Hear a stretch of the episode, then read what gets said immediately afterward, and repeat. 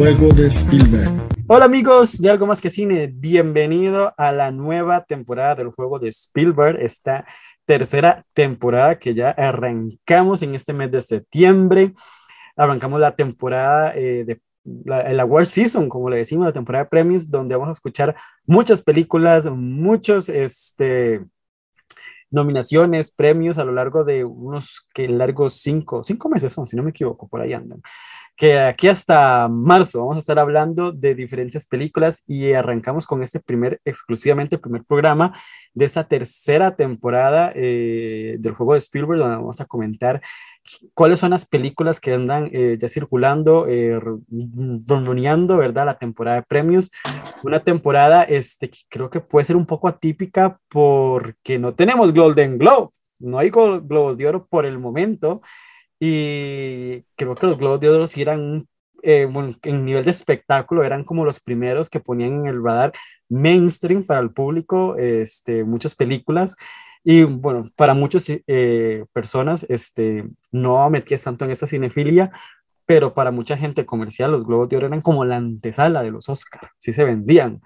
Y pues este año al parecer no tenemos, solo vamos a tener Critics Choice, SAC, no sé quién va a rascar, pero bueno. Pero para acompañarme para hablar de, de, ese salseo de la, de la arranque de la temporada de muchas películas, este, tengo a una colega con la que ya hemos hablado bastante y es una literalmente experta en más que en la materia, más que esta persona presente, ella se la sabe más que uno y pues claramente tiene que invitar a alguien que, que, que, que sepa de la, del tema y es Julia, ¿cómo estás? Bienvenida a esta nueva temporada. Hola, Dionel, muchas gracias por invitarme de nuevo. Me dio un poco de vergüenza eso de experta porque no es así, pero algo vamos sabes más que uno, es la verdad. O sea, estás más empapada del tema que, que, muchos, que muchos de verdad que trabajan en esto, que les pagan millones, eh, creo que sabes más. Pregúntale al, al, de, al señorito de Variety, que, que en veces uno no sabe ni qué pensar de él, pero deberías pedir el puesto. Deberías pedir el puesto de él.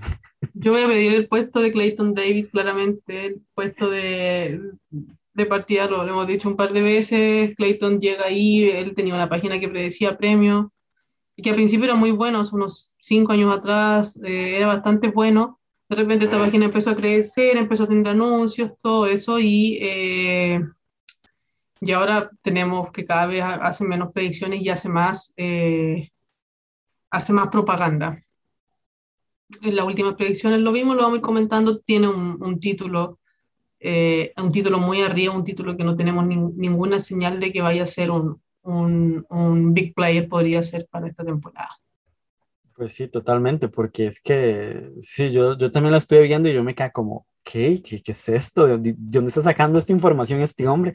¿Qué sabe él que no sabemos los demás? Literalmente, porque si te pones a ver ya otros blogs así, no, no aparecen, pero este, bueno, al final también esa es como la esencia de esto, porque lo que vamos a hablar hoy está casi, eh, es virgen porque muchas de esas películas todavía no se han estrenado, vamos a ver qué pasan. Estamos a días, literalmente días, de que arranque en sí la temporada con el Festival de Venecia, Toronto, Telluride Nueva York. Están llegando los estrenos ya a diferentes partes del mundo, vamos a ir viendo un poco los estrenos. Este, lo que es eh, Centroamérica, México, eh, no sé, Chile, ahí me, me, comentas, este, lo que tenemos primero es Respect, el biopic de Aretha Franklin, tenemos eh, Cry Macho de Clint Eastwood, vamos a ver qué tal le va a Clint Eastwood esa temporada, que se está estrenando muy temprano, pero no sé si es porque está estrenando temprano o es porque hay demasiado estreno que quedó que es estreno que está en el 2021 y estrenos que quedaron del 2020 se están metiendo, entonces al final usted es un montón de películas que andan en, el, en, el, en la contienda, en los, en los, pasillos sonando, entonces no sabemos al final qué, qué, va a jugar esto con Respect, con Jennifer Hudson, que meses uh -huh. atrás parecía que era una gran favorita, ahora mm, dudamos incluso de su nominación por lo que está pasando con la tequilla en Estados Unidos.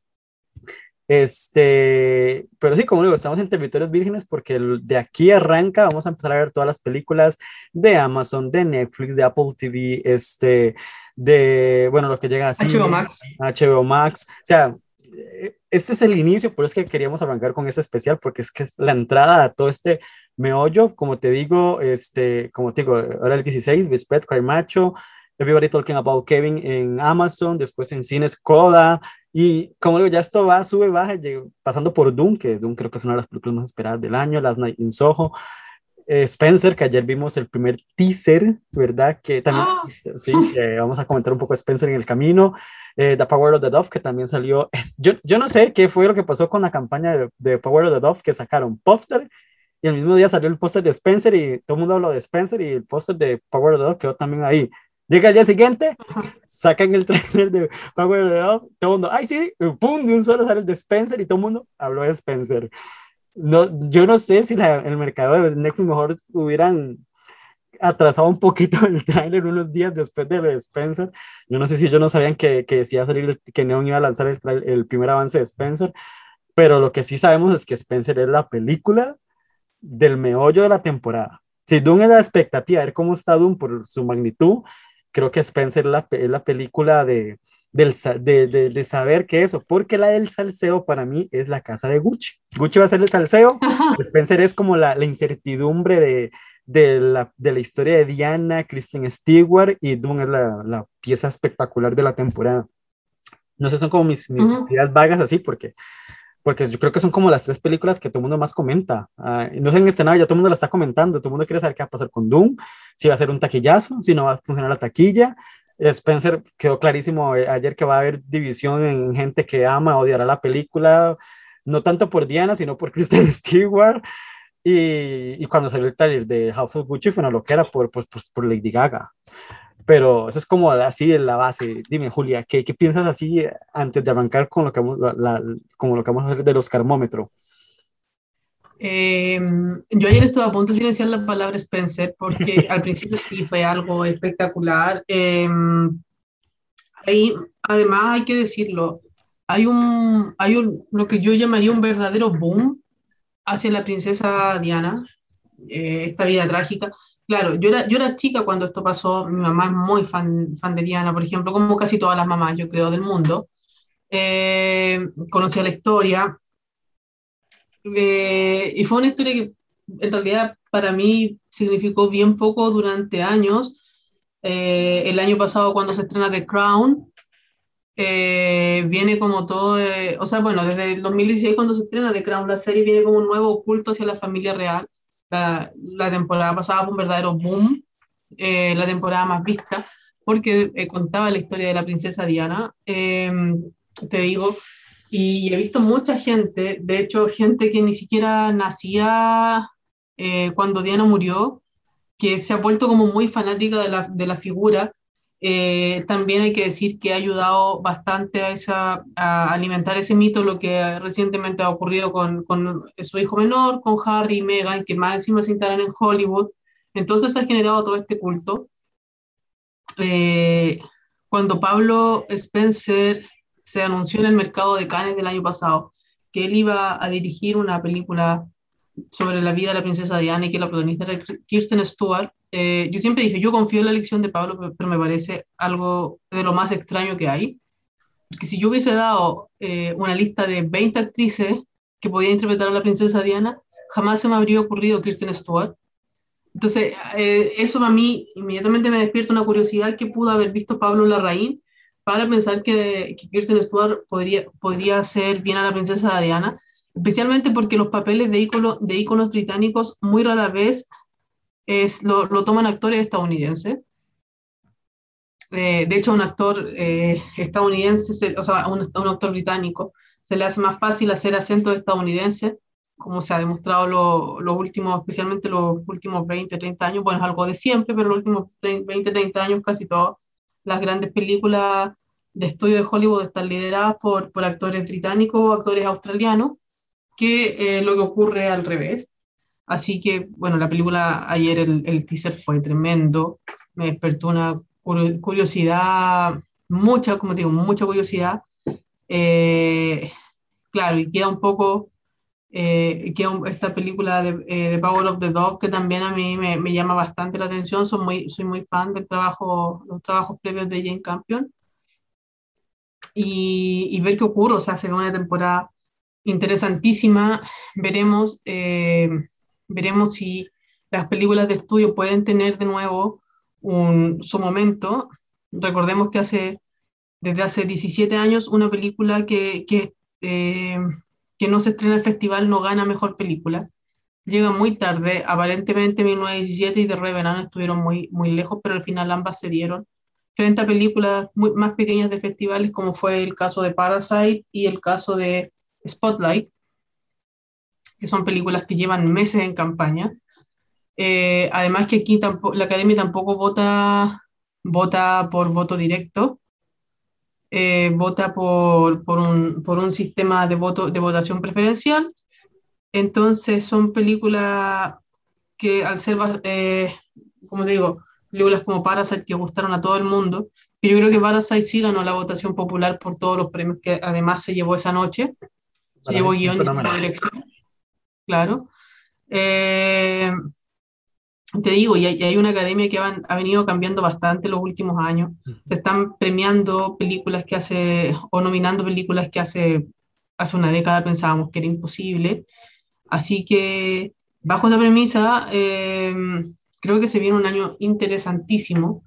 Y lo mejor es... que, salvo una o dos, o sea, salvo un par de, de, películas, casi todas son las que, las que a, los estudios están posicionando como las grandes apuestas, casi todas son películas interesantes de ver. O sea, eh, claro, tenemos por ahí, por ejemplo, una película que a mí no me, no me, la voy a ver estos días porque ya está, la voy a ver estos días, que es Respect, que bajo otras circunstancias tal vez no la vería, a pesar de que yo soy fan de Aretha Franklin, pero ese, ese formato biopic no me llama mucho. Eh, o, o, cada vez vamos a tener menos películas como, eh, bueno, también voy a ver The Eyes of Tammy Eyes, de, de, la de Jessica Chastain. La Jessica Vamos a mencionar a Chastain en su momento porque es que la mujer ya empezó con campaña, ¿verdad? Ya la claro, mujer está haciendo o sea, campaña, la película no se ni ha pasado por todo, pero ya este año. va a ser pesadísima, hay que prepararse para la Chastain. Que viene por todo lo alto. Es que Chastain quiere ganar y no lo va a ocultar. Y, no, y bien, me, me, me, me, gusta que sea así, que no, que no, que no lo oculte, que ella, que ella quiera ese Oscar. Es que, en serio, yo, como lo he comentado en otros, en, en otros audios, en, en, Twitter que hemos conversado, en los space y todo, yo prefiero siempre que un artista sea así descarado, directo, yo quiero un Oscar, que no lo estén ocultando ahí como, ay, no, no, o sea, lo quieres decir, o sea, es, es tu trabajo y quieres hacer reconocimiento, no importa. Prefiero eso a las hipocresías como de Joaquín Phoenix, que nunca hacía campaña, le pagan un montón de plata por el Joker para hacer la campaña, lo gana ahí sonriendo por todo lado, hablando hasta de su hermano muerto que nunca había hablado en años. Nunca había hablado del hermano. La campaña claro. del Oscar, ganó el Oscar y ese hombre volvió a ser el Joaquín Phoenix antes de Joker. Exactamente. O sea, sí. Total, por eso digo, yo, yo, tengo, siempre he tenido la teoría, creo que también la dije alguna vez en el podcast, que a la gente no le molesta hacer campaña, le molesta hacer campaña cuando sabe que no va a ganar. Eh, pero hay gente que, por ejemplo, hace y hace para darse a conocer, el año pasado lo vimos, una campaña intensísima de Vanessa Kirby, y ahora Vanessa Kirby, eh, y intensísima también de Karim Mulligan, y ambas agarraron una cantidad de papeles impresionantes post, eh, post su nominación al Oscar. Vanessa Kirby ya filma, ah, bueno, Misión, Misión Imposible, sí la tenía que filmar, actualmente está filmando The Song con el director de The Father. Eh, en la próxima semana se anunció que comenzaba a filmar una película con Jake Gyllenhaal, tiene otras películas en proyecto, eh, le ofrecieron ser como, abrir como su propia compañía de producción, Karim Mulligan viene con una, el próximo año viene con la película eh, de las periodistas que, que, destapan el caso de Harvey Weinstein, que es Said, y tiene una película con Adam Sandler.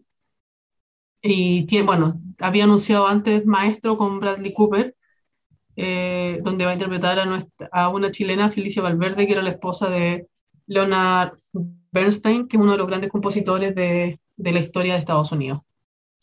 Así que por eso te digo, o sea, cuando la gente, hay gente que es como, no, a mí no me gustan las campañas, no me gusta, y lo hemos visto durante años.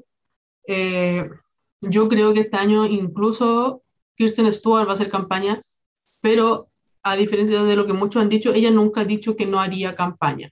Ella lo que ha dicho es que, eh, porque ayer vi unos reportes relativamente falsos. Ella lo que una vez dijo era que ella no tenía problemas en promocionar una película cuando realmente quisiera que todo el mundo la viera. Y yo creo que este va a ser el caso. O sea, ella va a querer, eh, eh Stuart va a venir a jugar este año.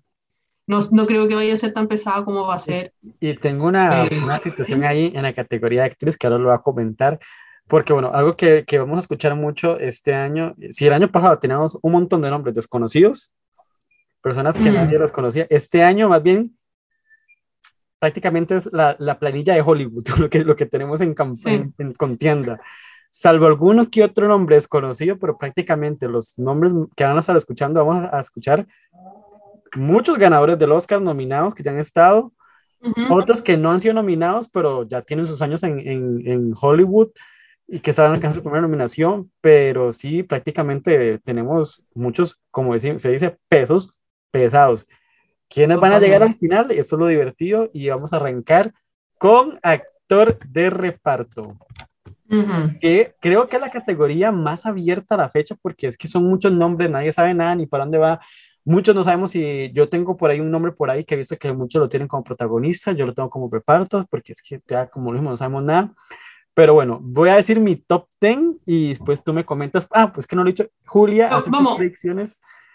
Julia En- hace en sus predicciones en palomita de maíz. Entonces vamos aquí a ver si somos almas gemelas o andamos por caminos muy diferentes o por lo menos sí vamos a estar por lo menos un 50 y 50. Voy a decir los que, te- los que tiene este, algo más que sí en el juego de Spielberg y ya va a comentar los, los 10 que ya tiene en Palomita de Maíz y vamos a ver si congeniamos, si alguno sobrevive, se cae o qué otros nombres podrían entrar, porque hay otros nombres que también pueden entrar, ¿verdad?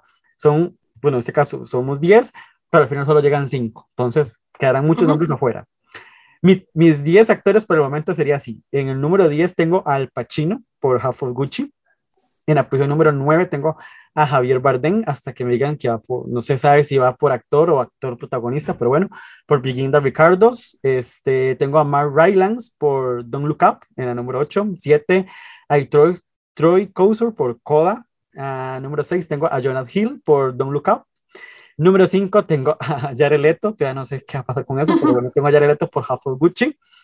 Número 4, este, después de haber visto el teaser de ayer, lo tengo en dudas, que es Jesse Plemons por The Power of the Dove, porque yo creo que aquí me suena todavía, no sé, por lo que se vio, pensaría en Cody Smith, en Cody Smith, ¿cómo se llama, verdad, el chico? Cody Smith McPhee. Ajá, McPhee este, no creo, que, creo que va a tener más peso que el mismo Jesse Ujú. Plemons, y ojito que al final podríamos tener a- a- a Smith y no a Plemons.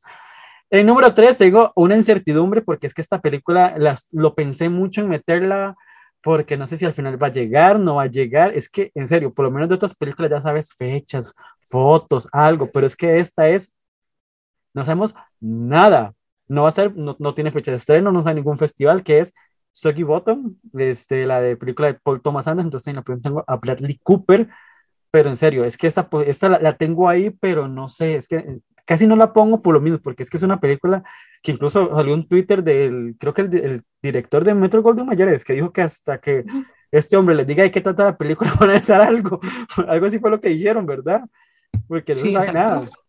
En el número 2 tengo a Jason Isaacs por más. Si no saben quién es este hombre, es muy conocido por ser Lucius Malfoy en la saga de Harry Potter. Y en la posición Mm. número 1 tengo a Richard Jenkins por The Humans. Vamos a ver, Julia, ¿cómo tienes los tuyos?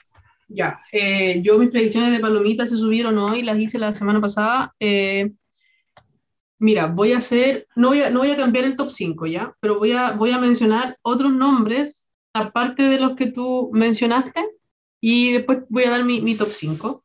Voy a mencionar a cinco nombres que creo que tenemos que tener. El primero es Tony Servillo por The Hand of God. Es un actor europeo muy reconocido, es protagonista de, de La Gran Belleza de Paolo Sorrentino. Y ya vimos el tráiler y en lo personal creo que el tráiler mostró que él podía tener un papel bastante importante, puede tomar este, puede transformarse en este actor europeo que ha llegado, ha llegado un par de veces en los últimos años, que llega con el impulso europeo, un actor famosísimo, eh, y porque creo que la película de Sorrentino puede andar muy bien, te voy a dejar ese nombre.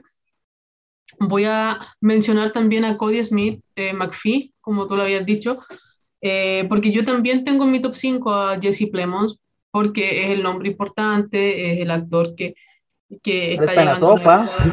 claro, y es un actor que está llegando a una época en que nosotros podemos decir ya es tiempo, ya es tiempo de que se le, se le nomine, se le premie, es uno de los actores de, de carácter más importante, pero eh, el, tanto el trailer que, como el plot, y también esta semana salió algo súper interesante de, de, Power of the Dog, que es un artículo de, de, promoción de Vanity Fair, de la revista Vanity Fair, donde hablaban, a, a Jesse Plemons casi no lo mencionan, solamente mencionan que su personaje, el hermano del, del personaje de Cumberbatch, y abajo luego lo mencionan para decir que es la pareja de, de Kirsten Dunst, porque la pareja en realidad hacen pareja en la película y ellos eh, son pareja hace muchos años, tienen dos hijos.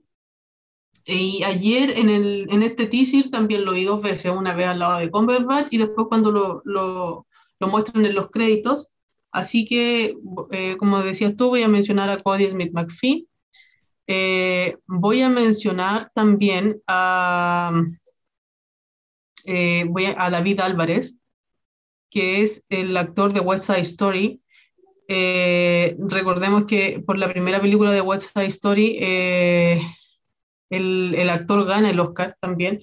Lo que pasa es que hemos hablado siempre tanto de West Side Story, lo que significa el papel de Rita Moreno, que a veces olvidamos que el, que el actor que hacía de, de, su pareja en la película, eh, George Chakiris, tam, también, también gana el Oscar en reparto.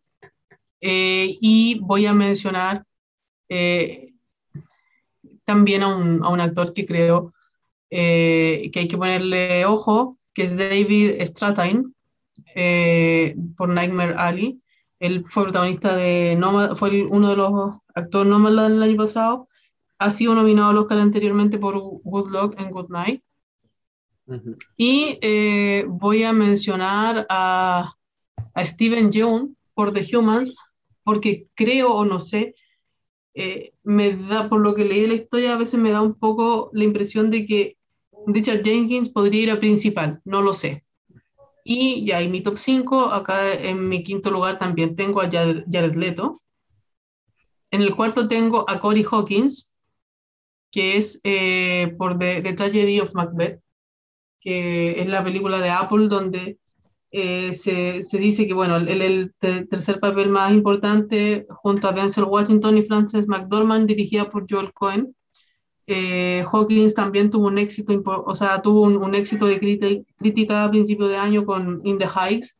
Es el actor que interpreta a, eh, al, al, al, al, el que hace contrapareja con, con Leslie con Camila Penny, el mejor amigo del protagonista. -huh. Es Corey Hawkins. Eh, en el tercer lugar tengo a Jesse Plemons, pero claro, eh, como tú después de ver todo lo que ha pasado estos días con ciertas dudas, en el segundo tengo a Bradley Cooper con Soy Bottom. ¿Y por qué tengo a Bradley Cooper acá? Porque eh, Bradley Cooper es, es, una estrella nivel George Clooney, nivel Brad Pitt, y donde le dieron Oscar a ellos en reparto. Eh, como una tontera, como... Y a Richard Jenkins, también lo tengo en primer lugar, pero con Nightmare Alley. Vale. Eh, bueno, tenemos varios nombres en común, por lo menos, en esta categoría. Y sí, eh, como le digo, tengo a Jesse Plemons, pero después de haber visto el tráiler, me quedé así, este, al rato, más bien lo que tengamos es, es por el Power of the Dog, pero a, a, a Smith, eh, entonces por ahí, pero por el momento, este, uh, vamos a ver cómo van a ir avanzando esta categoría. Creo que es una de las categorías más abiertas, porque o sea, hay muchos nombres que uno no sabe cómo, cómo, cómo van a jugar. Uh -huh. Y, ejemplo, en el caso mío con Javier Bardem, es que no sé qué tan protagonista va a ser de la película o qué, pero bueno lo tengo ahí, este, lo tengo con puntitos ahí, ahí como que, este, porque hasta que ya empiezan a mover las categorías, dice, ok, porque al principio tenemos muchos actores por todo lado, después ya las campañas uh -huh. los van colocando, correcta, claro. incorrectamente, pero ya los van colocando.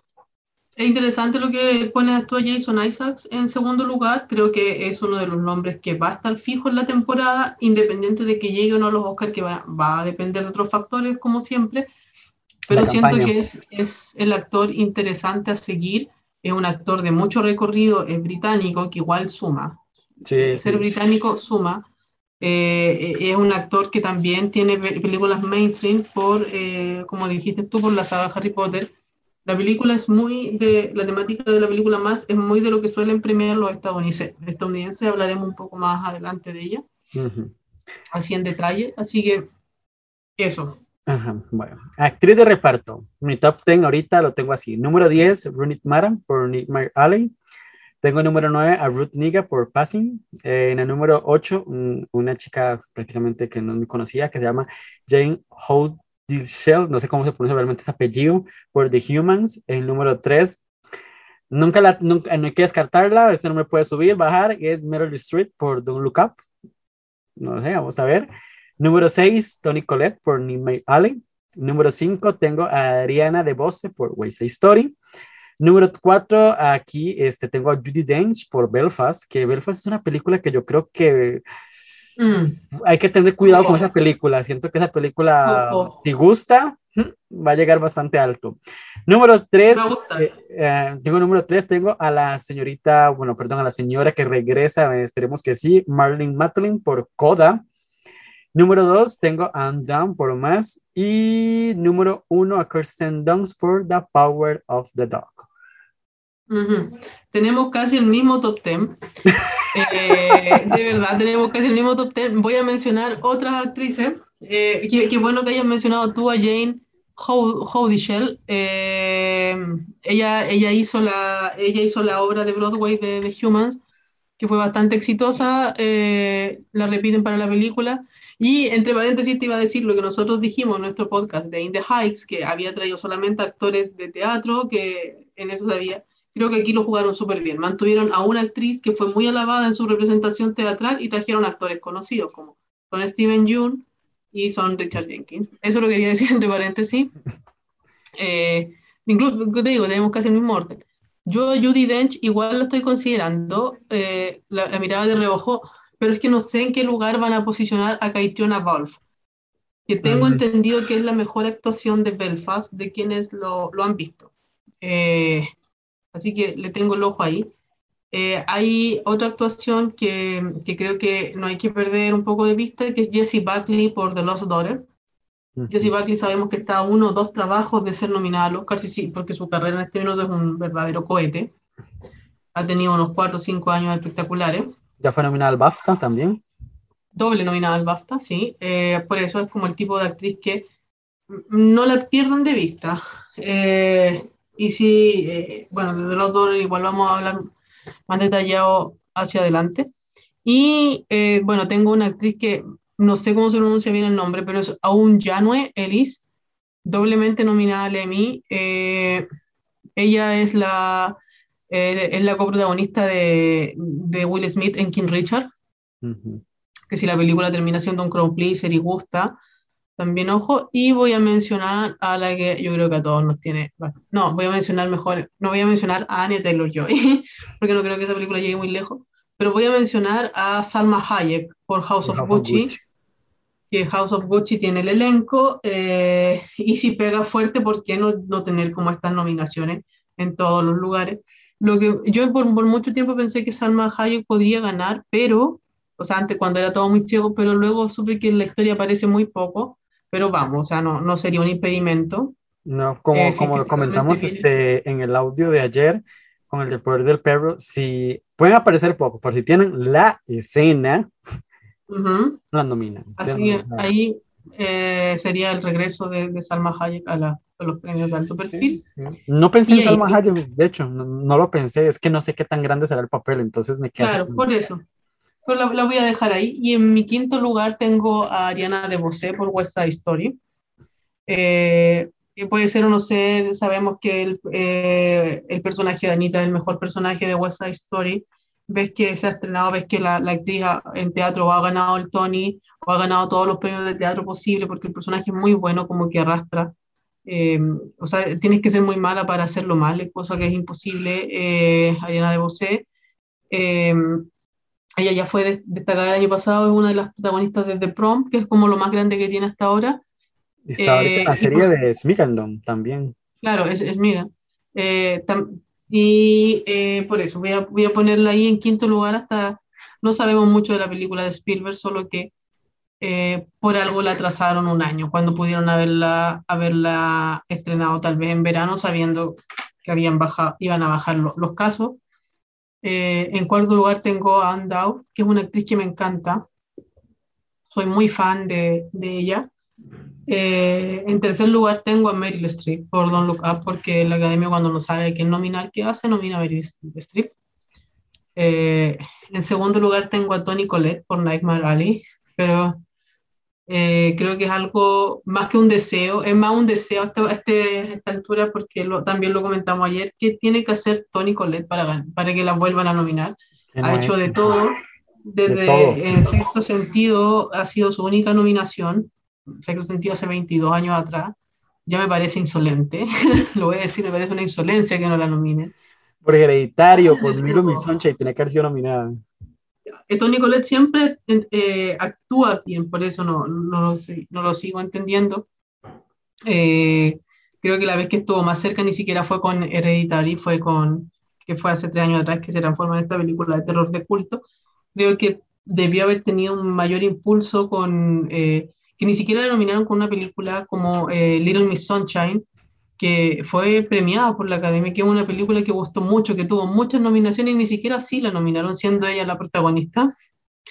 Y en primer lugar también coincidimos Kirsten Dunst en The Power of the Dog. Yo creo que este es, este es el año de Kirsten Dunst, a menos, que aquí podemos poner así, vamos a ver, al menos que la vendan como actriz protagonista.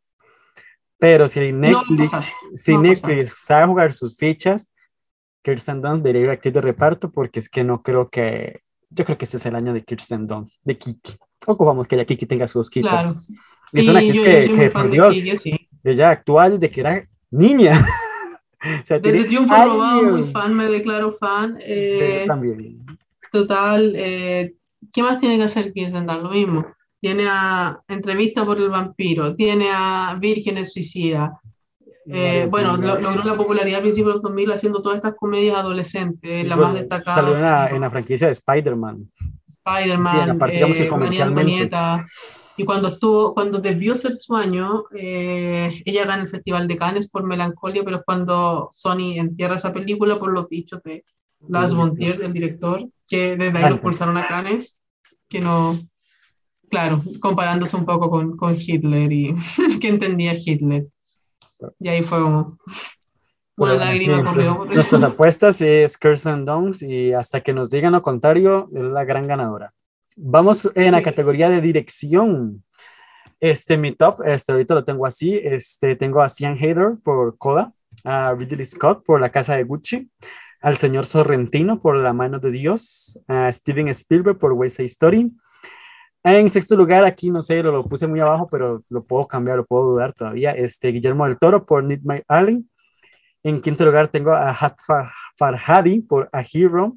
Cuarto lugar, Denis Villeneuve por Dune. Y número tres, eh, un hombre que no me gusta, pero me, de Adam McKay por Don't Look Up. Mm.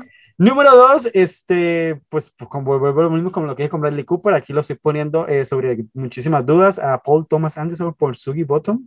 Y número uno tengo a la señora Jane Campion por El Poder del Perro, The Power of the Dove. Hasta que digan lo contrario, Jane Campion la ganó. lo contrario, claramente. Eh, tenemos, tengo muchos nombres en distintos lugares, pero tengo todos los nombres que pusiste en, mi top, que puse en Palomita. Eh, quiero destacar algunos nombres más que vienen. Sí, se me quedaron fuera, ejemplo. Estoy dejando a Almodóvar por fuera, pero ojo, Ojo, que, claro, ojo con que, que, quitaba a Ridley Scott y ponía a Pedro Almodóvar. ¿Sabes por seguro. Ojo con Almodóvar y ojo con Pablo Larraín. Y no mm. voy a jugar a localista, pero creo que si la película Spencer es alabada, Larraín también podría tener este, este boost que, que tienen, eh, que tienen muchas veces los directores, eh, los directores que son aclamados, son, son, aclamados y, y no tan académicos como lo hemos visto hace poco, o sea, Thomas Vinterberg eh, también había sido bastante aclamado y La Reina es un director que ya ha sido nominado por la Academia, eh, no en dirección, pero sí por la película No. Es un actor bastante conocido, además en Estados Unidos dirigió la película Jackie, que también tuvo cuatro nominaciones, así que es un nombre que voy a, de los nombres que diste, que además voy a agregar, voy a agregar, hay que mantener un poco la vista en el señor Kenneth Branagh, por Belfast, porque dijimos que si Belfast pega. Como dije, este, dedicaron nombres por fuera que no sé cómo meterlos, que yo decía, no, ¿dónde los meto? y esta es la historia, la historia de Kenneth Branagh eh, cuando pequeño, y sabemos cómo a la academia le gusta un poco la historia de los directores, cuando, o sea, cuando los directores dicen, me va a hacer mi propia historia. Recientemente los casos de Alfonso Cuarón y Roma, Pedro Almodóvar y Dolor y Gloria, y alguien más que voy a mencionar más adelante, pero también quiero dejar aquí el nombre dicho de Kenneth Branagh, eh, creo que por novedad no hay que descartar, no sabe, a ver, eh, el tema es que tiene demasiadas películas, pero por, por novedad, porque tiene un nombre, porque ella pertenece a la realeza de Hollywood, nació de papás de, de Hollywood, el hermano muy conocido, eh, ella también una nominada previa, Maggie Gyllenhaal por The Lost Daughter, que es un nombre que voy a dejar acá, su debut. Eh, bueno, Joel Cohen, un conocido de la casa. Joel Cohen por The Tragedy of Macbeth. Eh, a él se lo suelen nominar más en. Él, es un ganador. ya no existen los Cohen Brothers, que nosotros todos crecimos con. Se, separaron los, los, Cohen Brothers, eh, no, en, no por alguna pelea o algo así, se separan porque eh, tanto, o sea, porque a, a Ethan Ethan no quería, quería dedicarse a otras cosas alejadas del cine un poco. Eh, así que sigue Joel. Y voy a traer a colación otro nombre, que es Aaron Sorkin por Vin de Ricardos, que también podía ver. Y mi top 5 queda con Paolo Sorrentino de Hand of God, porque Paolo Sorrentino yo creo que es famosísimo, este director italiano va a contar una historia de su adolescencia eh, si Italia hace las cosas como debería, como creemos que va a pasar y manda a Sorrentino, Sorrentino yo creo que tiene la fuerza para entrar eh, a los Wittenberg, a los Pawlowski los últimos años, que, que, son directores que sin tener necesariamente su película entre las 10 primeras, entre la nominada mejor película, tienen como esta fuerza europea y este reconocimiento estadounidense que los mete ahí. Eh, también tengo a Villeneuve, Denis Villeneuve, por Dune. Eh, tengo en el tercer lugar a Ridley Scott por House of Gucci, en el segundo Guillermo del Toro por Nightmare Alley, y en el primero también coincidimos, Jane Campion por The Power of the Dog. Sí, yo creo que es que el poder del perro, creo que es la película de abatir este, este año. Vamos a ver hasta que ya empiece todo lo que sería eh, profundo. Uh, sí, es que esa categoría, ese, ese quinto puesto tengo, es que pueden haber tres nombres, o sea, como puede ser. Que pueden haber muchos nombres. Pues, sí, sí, pero digamos que en esa rama de traerte un director que, como ya lo hemos visto en los últimos años, que aparecen así como cuando fue lo de Paul Thomas Anderson, que no sale ningún radar por nada y un pronto toda la cadena lo nominó. Este, actores que, directores que vienen de, de, peso por allá, entonces tenemos a Sorrentino, tenemos a Almodóvar, a Farhadi, que cualquiera de los tres bien, bien pueden meterse, o sea, yo tengo a Farhadi porque Farhadi creo que la academia pues, lo, lo ama, lo ama.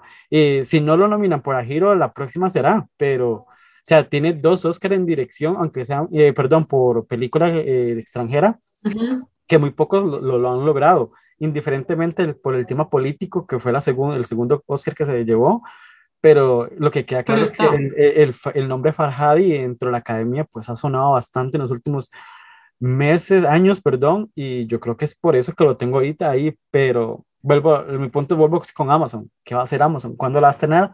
Son preguntas que todavía no tenemos respuesta, porque Amazon es un desorden. ah, entonces, lo tengo ahí, pero ahí, este, es que con Guillermo del Toro en Inmer Alley, este, es que, ah, como la Academia Mo, eh, de Chef of Water, este, pues pasaron brincando así le hicieron saltando a la cumbre escarlata, entonces no sé qué tanto les va a gustar este del toro. Entonces lo tengo ahí como que Nisma puede ser la película a batir ahí, que uno no sabe quién pueda ganar, pues podría ser ese caso Nisma pero como le digo, es que es una película, bueno, que es el callejón de las ánimas perdidas, algo así es que se llama en español, si no me equivoco. Sí. Pero bueno, la tengo ahí, este, como le digo, yo creo que los, los, nombres más fijos van a, que vamos a escuchar es Denis Villeneuve y Jane Campion. Yo creo que ahí eh, prácticamente son como los nombres más posicionados en, en, ahorita arrancando la temporada de premios. Al menos que Dune sea horrible y sea un batacazo en taquillas y estrepitoso, pero no creo que suceda tampoco, ¿verdad? Pero eso, y con Spielberg, es que Spielberg, o sea, es que la Academy no lo nomina por dirección. Es que Spielberg, eh, claro, por lo mismo yo creo que al final van a decir, oye, de verdad, de verdad necesitamos un remake de una de las películas más queridas de la historia. Es que ese es el eh, problema, West Side Story es un remake. Y todavía remake, la, la, película original funciona. Y todavía funciona, o sea, hay gente que está, ha visto, yo he hablado con gente que ha visto estos últimos dos años por primera vez West Side Story y les ha gustado, o sea, es una película que sigue funcionando. eh, eh, claro, como nombre grande, director importante, creo que Villeneuve puede, puede ser la, la, marca de, como de casa, que podríamos decir, o Ridley Scott, que igual si House of Gucci funciona, ojo con Ridley Scott, porque Ridley Scott no tiene Oscar. Tiene como cuatro o cinco nominaciones. Él no fue productor de Gladiador y el año que gana, gana su película Gladiador, él no gana director, gana... Eh, gana eh, eh, eh, ah, eh, ganó Steven Soderbergh, que era como el boom de Steven Soderbergh, que ah, fue nominado doble por Erin Brockovich y por Traffic. Lo primero por, por Traffic. y el otro año que pudo haber ganado, que tuvo una película relativamente fuerte, fue hace 5 o 6 años, que fue con The Martian, organizada por Matt Damon, pero ese año fue el, el segundo consecutivo de Iñárritu. Ajá pasaron de Ridley Scott, que pudo, o sea, que si hubiesen querido hacerle una buena campaña, tal vez apelan un poco a la nostalgia. Personalmente, ese Oscar yo se lo había dado ojos cerrados a George Miller por Max. Por Mad Max. Totalmente. Que también, claro, pero eh, Ridley Scott es un tipo de más de 80 años que sigue haciendo películas, o sea, estrena dos, dos películas este, este año. Yo creo que Ridley Scott y el otro, dependiendo si la película se llega y se estrena, es Paul Thomas Anderson. Yo creo que Paul Thomas Anderson va a llegar muy encima. Y creo que cuando llegue Paul Thomas Anderson vamos a tener al menos unos dos nombres con mucho recorrido ya de festivales, de premios. O sea, Paul Thomas Anderson cuando llega al final ya ha sido nominado, lo nominan, pero llega sin fuerza. O sea, como que todos saben que no tiene ninguna opción de, ganar. Eh, por eso me parece muy extraño que soy voto. pero para mí la narrativa que, que, que, que se va a jugar, que es, pues creo que es Jane Campion. El regreso sí, igual creo. Tiene años de no sé, creo que la última fue en el 2009 con Bristol, es que se llama, algo así. claro, por eso a mí esa película igual me gustó mucho, creo que la, la protagonista igual es brillante, es eh, Abby, Abby Cornish, eh, eh, muy muy buena, es una actriz que está como, que, que, que, de las que tiene como una letra escarlata en, en Hollywood, porque em, que pues yo creo que por eso la película no la tomaron mucho en cuenta en la academia, no sé si la has visto, es muy buena la actuación de ella. Solo que la, la nominaron en vestuario, algo así, como dirección de arte. Claro, pero esa actriz como de las que tiene la letra escarlata porque ella fue señalada en esa época por la prensa como la culpable, porque claramente es la culpable en la, en la otra del, del divorcio de Reese Witherspoon y Ryan Phillippe. Eh, así que claro, como digo, de esas actrices como que están un poco marcadas, eh, yo encuentro que es buenísima ahí. Eh, Jane Campion va a convertirse, lo, lo, digo acá, va a convertirse en la primera mujer de la historia en tener doble nominación, en, ser, en lograr la segunda nominación a dirección. Ella mm. estuvo nominada a dirección en el 93 por The Piano, que está en Netflix de Latinoamérica, véanla, es una muy buena película. The Piano ganó, ella ganó a Mejor Guión. en Cannes también ella. Sí, ganó, ganó en Cannes. La primera mujer en ganar en Cannes fue ella, que este año, y recién se vino a dar el segundo caso este año con, con Titán de Julia Ducournau. Eh, el, el, Oscar de Chloe Shaw también, que es mujer, ¿verdad? Este, si el campeón gana, sería la segunda mujer consecutiva, así, en ganando. Claro, o sea, serían dos mujeres consecutivas, la tercera de la historia. Y ya, ya, está, ya, ya, es buen, ya es buen, buen augurio, buen pronóstico, ya, ya. Sí, sí, yo igual creo ah. que, que, ella puede ganar, eh, como te digo. Y, que quiero, que... queremos, bueno, quiero dejar aquí unas ondas, este, que no estamos, este, diciendo que por ser mujer que tiene que ganarnos, porque yo siento que está en una película bastante importante dentro de la temporada y se está notando que están todos claro, los festivales. Sí, ¿no? Es una directora ya que tiene trayecto, como lo somos ya, ya se ha sido nominada hace años, fue nominada por piano, ganó en Cannes, o sea, no es una principiante ahí que acaba recién salido y porque es mujer hay que darle el premio, no, no, no, no. Es porque no, no. estamos, creo que está en una narrativa en que... Su película va a ser fuerte. Fuerte, exactamente, no es porque, porque es mujer hay que premiarla, no, sino es porque está, creo que en un momento adecuado, en una película adecuada y que no es una principiante, como lo decimos. Y lo, y lo otro, o sea, si lo miramos para atrás de piano, le fue muy bien, o sea, seguramente fue la segunda película de ese año, ganó, ganaron las dos actrices, ganó eh, Holly Hunter, Holly y- Hunter y y, Anna Paquin. Sí fue la última niña en ganar un Oscar, tenía como 11 años, y ella, Jane Campion, ganó a Mejor Guión.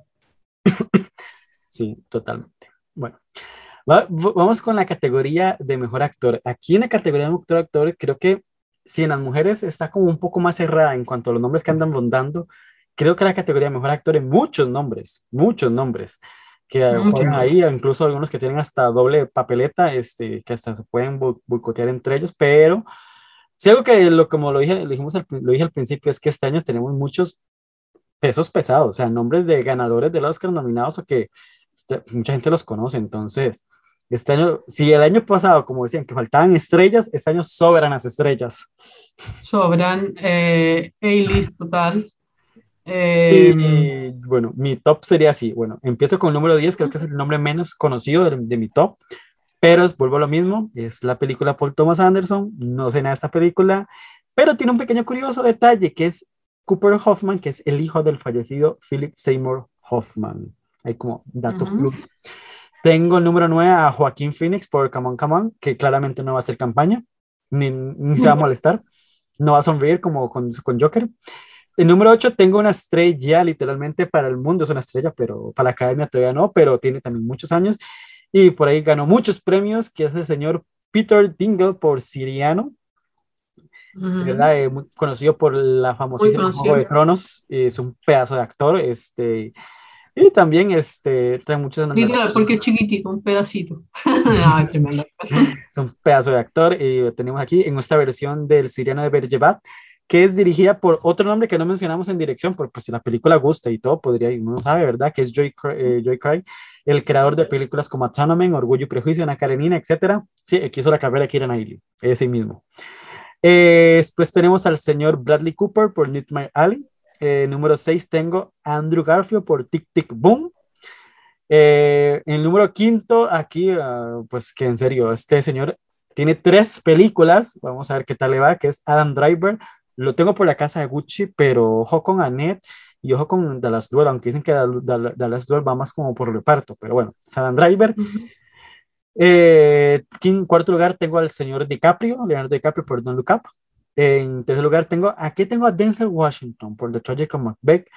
Y en el número dos tengo a Benedict Cumberbatch por el momento, por el poder del perro, pero ojo, ojo con Cumberbatch que podría hacer su narrativa y lo tenemos en la película que creo que hace la película taquilla- más taquillera del año que va a ser Spider-Man, porque tiene el tráiler más visto de la historia. O sea, creo que es- va a superar con creces a Rápidos y Furiosos y ojo, que ahí también sale Cumberbatch y puede dar el impulso entre la película más taquillera del año y el Oscar a Mejor Actor. Entonces, algo creo que Ujú. jugaría muy bien y deberían aprovecharlo en la campaña. Si Spider-Man no la mueven, como se ha remuerado, y se convierte en la película más taquillera del año, ojo con Cumberbatch ahí, ¿verdad? Si juega esa narrativa de actor taquillero y actor de prestigio. Y en el número uno, por el momento, tengo a Will Smith por King Richard, porque pues dicen que ya es el momento de Will Smith.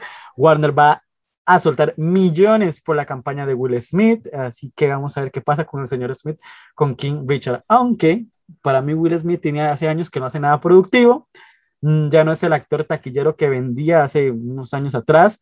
Es verdad que tiene dos películas taquilleras en, en los últimos años, que es Aladdin, pero es que Aladdin con o sin él hubiera funcionado igual. Y pues tiene Bad Boys eh, 3, 4, no sé cuál era, pero era por nostalgia. Así que, pero tenemos el fracaso absoluto de la película con Ang Lee. Hizo la, la, el- los que es como que la de las siete almas que nadie la vio. Hizo la otra que era un doctor ahí con unos, no me acuerdo de la, que era como un doctor que investigó algo que le pasaba a los futbolistas, pero tampoco nadie la vio y no gustó. Así que Will Smith, no sé, es un actor que en los 90, a principios de los 2000, pues sí te digo que era el actor mediático, pero hace unos 10 años no lo es. No sé, Julia, ¿cómo lo es?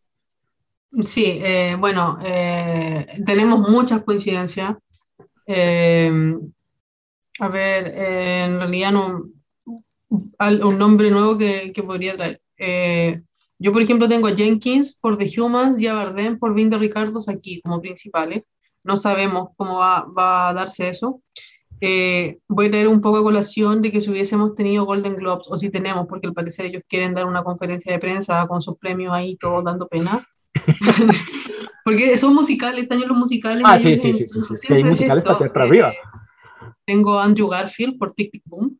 Creo que es un nombre que puede rondar. Y tengo un nombre que tú lo mencionaste, que es tal vez el único desconocido, que es por la película de Sony Pictures Classic, Jockey, que ya recibió muy buenas críticas en Sundance, es Clifton Collins Jr., un actor desconocido, eh, a lo mejor no, va a estar, no le va a alcanzar para llegar a Oscar, pero quiero dejar el nombre porque creo que va a ser como la revelación de todo lo que es premiación independiente. Eh, creo que lo vamos a escuchar bastante, incluso puede, puede, que se lleve uno de los grandes de la crítica. Voy a dejar ese nombre ahí. Mi top 5, bueno, lo tenemos muy parecido, eh, Adam Driver por House of Gucci, eh, el tema de Adam Driver es que eh, Adam Driver está en tres películas de esta temporada en The Last Duel, que él no va a promocionar, a Venecia al menos, eh, porque está filmando la nueva película de Noah Baumbach. así que claro, vamos a estar el próximo año, sabemos que Adam Driver es Adam Driver está a nada de que ya leen el Oscar. si lo claro. es la tercera nominación. La tercera nominación en cuatro años, está en todos lados es, el, es tal vez el actor más importante menor de 40 que hay en Hollywood. Eh, es el más versátil, lo que, lo que el papel que le pongan, papel que lo hace bien, el tipo ya, ya tiene películas donde ha sido aclamado, eh, ganó la Copa Volpi en Venecia hace un par de años. Ajá. Eh, entonces, es un actor que viene muy, muy, muy, muy bien. Hollywood lo ama. Yo creo que está nada también de convertirse como en el nuevo DiCaprio, de, de que la gente llegue un poco al Oscar y diga ya es tiempo, ya es tiempo, ya es tiempo. Eh, que llegó como tres veces, ya es tiempo. Eh, yo, y como digo, como ha tenido tantas buenas críticas en Anet, y creo que en The Last Well, que igual podría ser, eh, podría ser reparto, me lo, pero me lo, lo, voy a poner en quinto. Siento que ya es un nombre bastante consolidado en, en Hollywood. Cuarto lugar también tengo a Leonardo DiCaprio por Don't Look Up. En el tercero tengo a Bradley Cooper por Nightmare Alley. Eh, en el, y aquí voy a hacer un cambio en mis predicciones de palomita. En segundo lugar tengo a Will Smith por King Richard, lo tenía en mis predicciones de palomita en primero, y me voy en primer lugar con Benedict Cumberbatch por The Power of the Dog. Y voy a explicar un poco por qué. Eh, claro, todavía no hemos visto la película. Creo que Cumberbatch, me he fijado hoy día en la competencia de Venecia, eh, al, al parecer a excepción de una película que tiene Tony Servillo, eh, no hay muchos nombres potentes para Venecia, tendría que ser una verdadera sorpresa que alguien ganara. Creo que Cumberbatch tiene una buena chance de ganar la Copa Volpi. Eh, como dijiste tú, está el tema de, de Spider-Man a final de año. Eh, Cumberbatch al final lo vi por un tema de que con sistema de jurado o sin sistema de jurado creo que Cumberbatch tiene una mayor opción de ser nominado al BAFTA que Will Smith. De hecho, yo creo que hay, hay, hay eh, por ejemplo, hay una deuda que los BAFTA van a saldar este año sí o sí y van a nominar a Denzel Washington, que también, tampoco me sorprende si entra, de hecho lo tengo secto. Eh, no me sorprende para nada si es que entra Denzel Washington porque también es un nombre bastante cómodo para la academia ha entrado por películas malísimas. una, una, película mala nunca ha sido impedimento para que esta gente nomine a Denzel Washington, ni para que lo premien. Yo habría premiado a Denzel Washington en el 92 por Malcolm X, tiene trabajo tremendo, a mí me encanta como actor, pero ha tenido películas malísimas y, y cada vez que tiene películas malas, la academia lo, lo mismo lo, lo, nomina igual. Pasó hace dos años, o sea, hace como cuatro años con Roman, Roman J. Israel. Como que era, y, y ese, ese, año había, había muchas buenas actuaciones para que nominan a Denzel o sea, es un nombre puesto. Y la curiosidad con Denzel es que jamás ha sido nominado a un premio BAFTA. Yo creo que él va a ser nominado a un premio BAFTA este año. Eh, a saldar una deuda incómoda que está pegada ahí. que les, hay cinco, entonces para mí hay cinco cupos por, por, por, rellenar, por así decirlo, y pienso en, en Will Smith. Y Will Smith me recuerda un poco a la actuación eh, creo, por lo que viene el tráiler, va a ser un poco actuación eh, tipo a lo que fue, un poco parecido a lo que fue, eh, o sea, al final creo que King Richard los británicos lo, van a valorar como valoraron a algo así como Hillbilly Elegy, que claro, que va a ser el corte de, 15, pero van a decir, no vamos a nominar una película así. Eh, en, cambio, me fijaba en el, en el artículo de Variety que Cumberbatch fue, usó la frase que él fue eh, actor full metódico, full method le puso, eh, un actor metódico total, de hecho, cuando Jane Campion lo presenta a la gente, lo presenta como Phil, que es el nombre de su personaje, él decía que tuvo unas tensiones con Jane, ambos se reían ahora en la entrevista, eh, porque él estaba en el personaje. Y creo que los británicos, Cumberbatch es un nombre puesto para ellos, los británicos lo aman, eh, eh, es un tipo de la casa y siento que Cumberbatch con o sin jurado puede, puede entrar igual en los BAFTA y es algo que no me pasa con, con, Will Smith. Así que por eso, por el detalle de que creo que va a entrar al BAFTA y Will Smith no, voy a poner a Benedict Cumberbatch en primer lugar. Ok. Yo quiero agregar otro nombre, pero es que, eh, es que la película tengo entendido que todavía no, no la han adquirido para distribuir en Estados Unidos y veremos qué pasa con Scarlett Landry Estoy pensando igual, el mismo, yo sé que vas a decir el nombre. Scarlett Landry, este que ganó en Cannes, pero la, dicen que la película es muy incómoda también. Y segundo, porque es que toda la película no tiene distribución en Estados Unidos, hasta donde tengo entendido. Pero si la compran, y no sé, es que, no, es que el problema es la distribución, no sabemos quién quién la puede traer pero si la lograran traer y la hacen campaña, pues ojito con también con el señorito Khaled Landry, ¿verdad? Que viene ganando la Copa Volpi, aunque como es cierto, como se dice, no muchos de los que ganan en, Venecia, en Cannes llegan al Oscar, entonces, pero pues, es un nombre que también puede aparecer de ese, es un nombre que yo creo que tal vez aparecerá en algún premio de crítica por ahí, si la logran vender. Eso, eso te iba a decir, lo iba a comparar con el triunfo de, de, de la triunfo de, de, Palma, o sea, de, Cannes que ganó hace unos años Joaquin Phoenix. Eh, We Were Never Really Here. Claro. Eh, creo que, o sea, como digo, la comparo con ese, creo que va, va, a estrenarse el próximo año en Estados Unidos, va a ser muy bien criticado, va a lograr mucha, mucha nominación a premio independiente, de crítico y todo pero creo que al final la, la academia no, no, se va a rendir como ese tipo de película, pero creo que él le va a hacer muy bien como actor lo va a visibilizar mucho. Que a mí me gusta como actor. No soy tan fan como tú, pero me gusta. me gusta bastante. Un actor bastante cumplidor. Sí, no, y, ya, ya, ya, ya, ha estado trabajando muchos años, ya apareció en películas que incluso han sido nominadas al Oscar y ganando, ¿verdad? apareció en, en, Missouri, apareció en Florida Project, apareció en Get Out, eh, es un robacena, o sea, claro. entonces, creo que esa es la película que los aprende en el mapa y, y, por eso, este, si la película pues tal vez llega a venderse bien y así, pero vamos a ver qué pasa. Pero es un nombre que eh, podría aparecer ahí de vez en cuando en alguna nominación. Pero bueno, vamos a la categoría favorita de muchos y me declaro que mi categoría favorita es... Mi categoría favorita también. Es que las actrices en los últimos años han estado potente.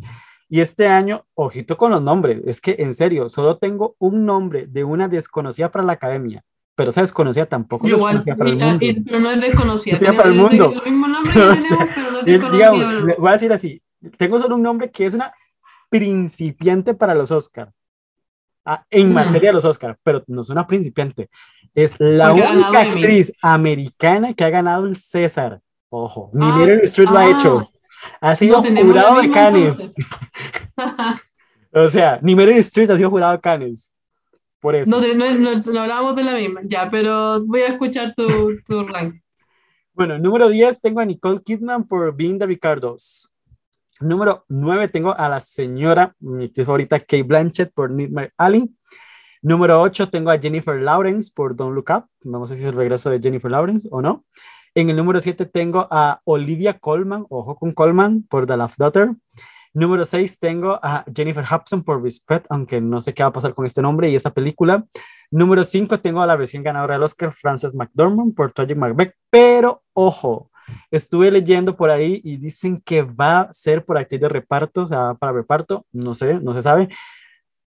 Frances McDormand por actriz de reparto, no lo veo, pero bueno, Vamos a ver. En cuarto lugar tengo a mi favorita de las campañas, porque es que ella es la reina de las campañas y que he demostrado en sus nominaciones anteriores, Lady Gaga por Hafu Gucci, que personalmente aquí lo dejo claro, muero por la campaña Lady Gaga, porque esa mujer mata a todo el mundo por ganar el Oscar, mata a un caballo, va a matar a sus perros. Sí, los premios se perdieron durante la grabación y fue lo más polémico de, de la grabación de la película. De la grabación. El secuestro de los perros. Sí, los secuestros de los perros van a ser noticia en esta temporada de premios. En el número 3 tengo el regreso a los Oscars de Penélope Cruz por Madres Paralelas. Y ojito que si gana la Copa Volpi allá en Venecia, este, mm, ¿verdad? En el número 2 tengo a la que ya, es que en serio, esta mujer no disimula que muere por ese Oscar, no lo disimula para nada, ya está haciendo campaña, anda hablando por todo lado, le dice que el maquillaje le destrozó la cara prácticamente. Jessica Chastain por The Ace of Tammy Faye y por supuesto la número uno hasta que me digan lo contrario, la señora, señorita, perdón, Kristen Stewart por Spencer. Ese es mi principiante en los Oscar. Claro, muchos nombres, voy a, voy a tirar nombres que tal vez el año pasado habrían, habrían entrado. Yo cuando empecé a hablar una actriz desconocida, es que Kristen Stewart, claro, es desconocida en la academia, pero es muy famosa mundialmente, una de las actrices más populares del mundo. Sí, sí, eso aclaré que ya es desconocida para los Eh, Oscars, pero para el mundo no. Claro. Jodie Comer por The Last Duel es un nombre que quiero traer a colación. Creo que hay que ponerle ojo. esta- este es el año de de Jodie Comer. Comer. Está, en- Ujú, Está en Free está Guy. Free Guy. Sí, yo, yo claro. lo pensé un toque, yo la tenía número 10 al principio, pero yo dije, es que quitar a Nicole Kidman, es que Nicole Kidman pesa. Claro. No, no, sí, lo- lo- yo igual la tengo 11. La tengo 11. Eh, pero como para, para traer a, nombre, a nombres nuevos, eh, tengo a Halle Berry por, por Royce, que también, eh, que también es una ganadora anterior. Si no fuera por Netflix, mm, podría ser, quiero ver también cómo va a andar esa película, si es que de verdad el rumor es cierto de que va a ir a Teluga y que va a tener cierta campaña. Eh, ahí le, le voy a poner un ojo. eh, Emilia Jones por Coda. Mm, Yo, yo a Emilia una- Jones la veo como más actriz revelación este año. Sí, por eso, como una actriz revelación que creo que puede pescar algún premio, tal vez un Critic, Cho- un critic Choice, como el año pasado pa- pasó con Sidney Flanagan, nominada Ujú. por Never Rarely, Sometimes Always. Y voy a poner también aquí en el tapete a, bueno, Rachel Seeler por West Side Story, no creo que pase, o sea, si hubiese habido Golden Globe, seguramente era nominada y nada más. Y otra actriz que creo que viene tocando, que, eh, que viene con una popularidad en ascenso, que es Tessa Thompson por Passing que también puede ser. Eh, mi orden, a día de hoy, o sea, el orden que puse en Palomita, a día de hoy no es, no es, no es lo que pienso bien. Creo que eh, tengo en quinto lugar a Jennifer Hudson por Respect, creo que esa película se va a caer. Eh, Hudson tiene, eh, claro, es una, es una biopic de Aretha Franklin que gustó mucho a la gente que la vio, pero a la poca gente que la vio. Eh, es una película que costó 60 millones Y hacía un batacazo en taquilla, que dejarlo claro, fracasado. 20, claro. De hecho, la, la filtraron hoy día, o sea, hoy día ya pasó a ser arriendo digital en Estados Unidos. No, no tiene el apoyo de ningún streaming, no anunciaron, no le hicieron mucha publicidad que pasaba arriendo digital. Estuvo dos semanas en cine, dos, tres semanas, se pegó, como les digo, un batacazo tremendo. Eh, yo creo que puede ser nominada al SAG y nada más. Y a pesar de que ahí tenía, tenía en un décimo puesto a Chastain, yo decía que eh, hay tres actrices que tienen este año un rol muy parecido. Y una es Hudson, la otra es Kidman y la otra es Jessica Chastain. Entonces como que ahora haría como ese reemplazo de que va a entrar Jessica Chastain y por qué todavía no la voy a poner tan arriba, porque eh, cuando tu película, yo no creo que la película guste mucho. Eh, pero cuando tu película no está tan, tan arriba, cuando tu película al principio no gusta mucho, hay que esperar, bueno, hay que esperar, esperar una aclamación de crítica, y lo voy a poner como viene en el caso, en la línea de, de lo que pasó con René Zellweger. René Zellweger interpretó a un ícono mundial. Tammy Faye es una persona que ni siquiera está conocida en Estados Unidos. Era una estafadora de, de, estos- de, de, de tele, claro, de televangelistas con el esposo. Eh, entonces, eh, no creo que sea, creo que una historia bastante estadounidense, bastante local. Ya vimos el año pasado lo que pasó con, con la historia con el héroe local. Eh, así que voy a dejar a, a Chastain, que es un, es un disfraz en el fondo, muy maquillada, muy...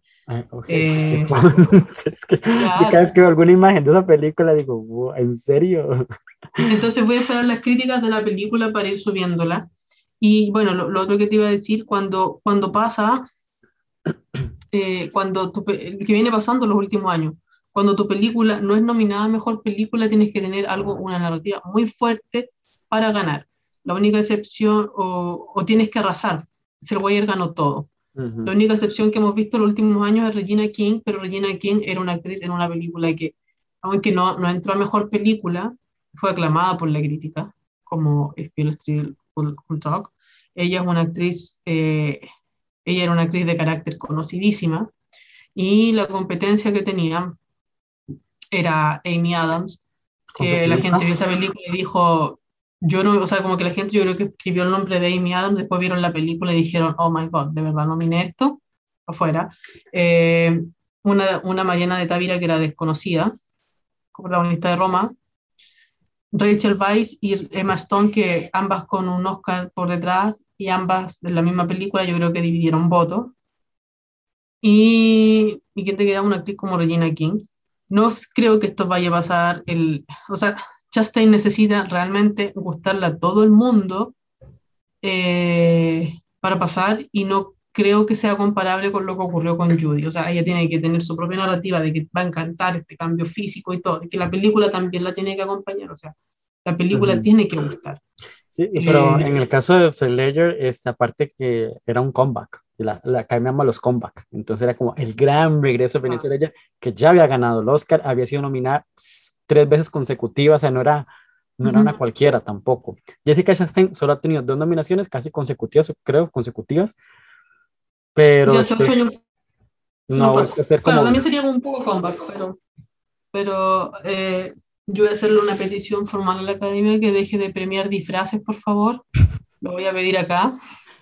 Ya no tenemos que, que comer altos disfraces la, la, la década pasada, no tuvimos que comer a, a Rami Malek con sus dientes postizos y haciendo ese sketch, que porque a la gente le gustaba, le gusta Queen, terminó votando por Bohemian Rhapsody. Quise que comernos mencionara a- Bohemian Rhapsody, porque quiero, quería llegar y para que, porque, para que la gente, porque es que tenemos a Kristen Stewart de número uno. Claro. Es que Y bueno, pesa el personaje que está interpretando, ¿verdad? Exactamente, yo por eso la tengo y a lo, a lo que voy. eh, creo que la princesa Diana de Gales, eh, como lo dijimos, hay un, hay un boom, como lo hemos comentado nosotros, hay un boom sobre ella. eh, y creo que la Diana puede ser más grande que la actriz que lo interpreta, lo, lo que pasó con Freddie Mercury. Freddie Mercury, lo que pasó con, con Lincoln, el, con Daniel Day-Lewis ganando. Creo que son personajes icónicos que traspasan generaciones. Bueno, que y llega un punto-. Que ahora lo mencionabas. Claro, yo, Garland también, que, que son, o, o Churchill, Gary. Oldman ganando por Churchill con también ese disfraz. Eh, eh, creo que gente que traspasa, eh, traspasa a la actuación que están viendo. La gente llega un minuto en que hemos visto que yo siento que están haciendo un reconocimiento tanto al personaje como a la actuación. Yo tengo súper claro que el cine de la raíz no es un cine, no es, un- no es una biopic tradicional, o sea, no, no va a ser como algo como The Crown, va a ser, de hecho el, el trailer me dio más vibras de, de Neruda que de Jackie. Eh. Creo que, que, a ver, no veo en este minuto una opción más fuerte que la que puede tener Stuart en cuanto a personaje. Eh, por supuesto, yo no estoy diciendo que va a ganar, tú tampoco, estamos diciendo que en este minuto es a la persona que hay que bajar. Entonces, si las críticas no son tan buenas en Venecia, que ya las vamos a saber dentro de una semana, eh, veremos qué resulta de esto. Eh, como digo, yo no sé si el cine de la Larraín es, de partida el cine de la Larraín, eh, o hay gente que lo detesta, hay gente que lo ama, yo soy el fan de que, el lado que a mí me gustan mucho las películas de la Larraín, eh, pero no es un cine mainstream. O sea, no, no va a ser The Crown, como digo, tenemos, y, y- y tenemos el reciente recuerdo de una muy buena actuación de Emma Corrin como la princesa Diana en The Crown, eh, que además que fue alabada también porque no, no era, es como su papel debut. Emma Corrin había hecho muy poco fuera de, de The Crown. Entonces, por eso te digo, creo que es un, eh, es allí estar como, eh, cómo, es decir, cómo llegamos a este punto. O sea, Stuart se ve, se ve que logró el acento, al parecer, dice, do- dice do- dos palabras.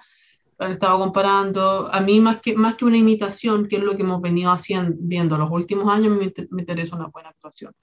Me llamó mucho la atención lo que vi. Eh, a mí no me, interesa, bueno, y Lourdes, que ha estado un par de veces acá, lo, lo mencionó ayer en su Twitter.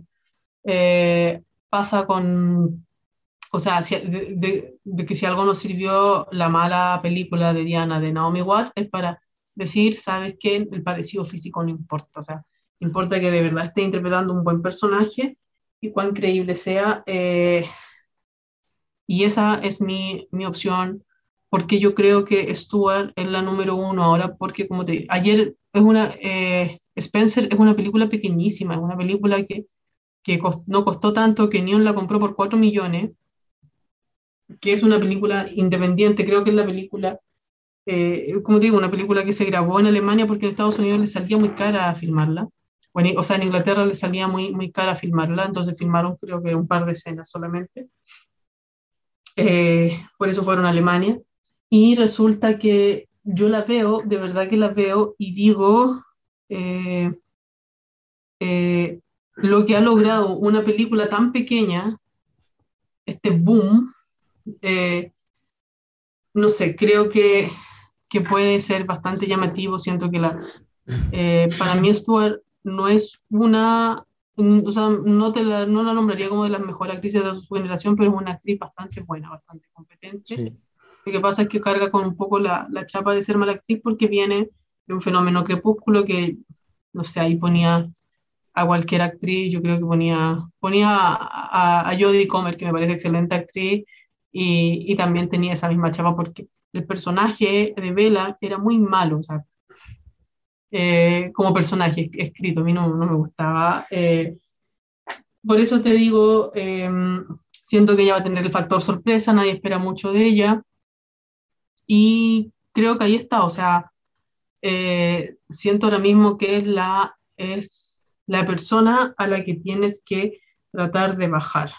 Tienes que bajarle las expectativas. Si no tienes buenas, buenas críticas en Venecia, creo que cualquiera puede llegar incluso ahí yo estoy mirando bastante de reojo lo que pueda pasar con Coleman, con Gaga, con Penélope Cruz. Eh, no creo que Kate Blanchett gane, pero sí creo que va a estar nominada.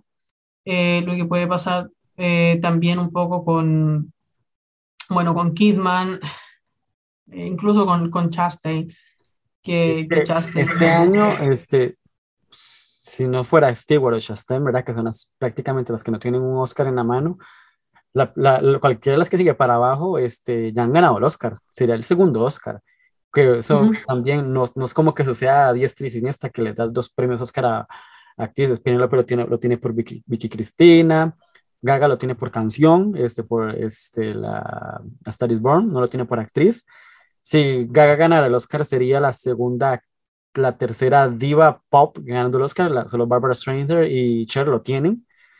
No sé si Gaga estaría el calibre de Barbara Streisand y o Cher, pero bueno. Este, Frances McDormand, que, tiene tres Oscars, o sea, no creo que, no creo que McDormand esté... Amiga, para, para de ganar cosas.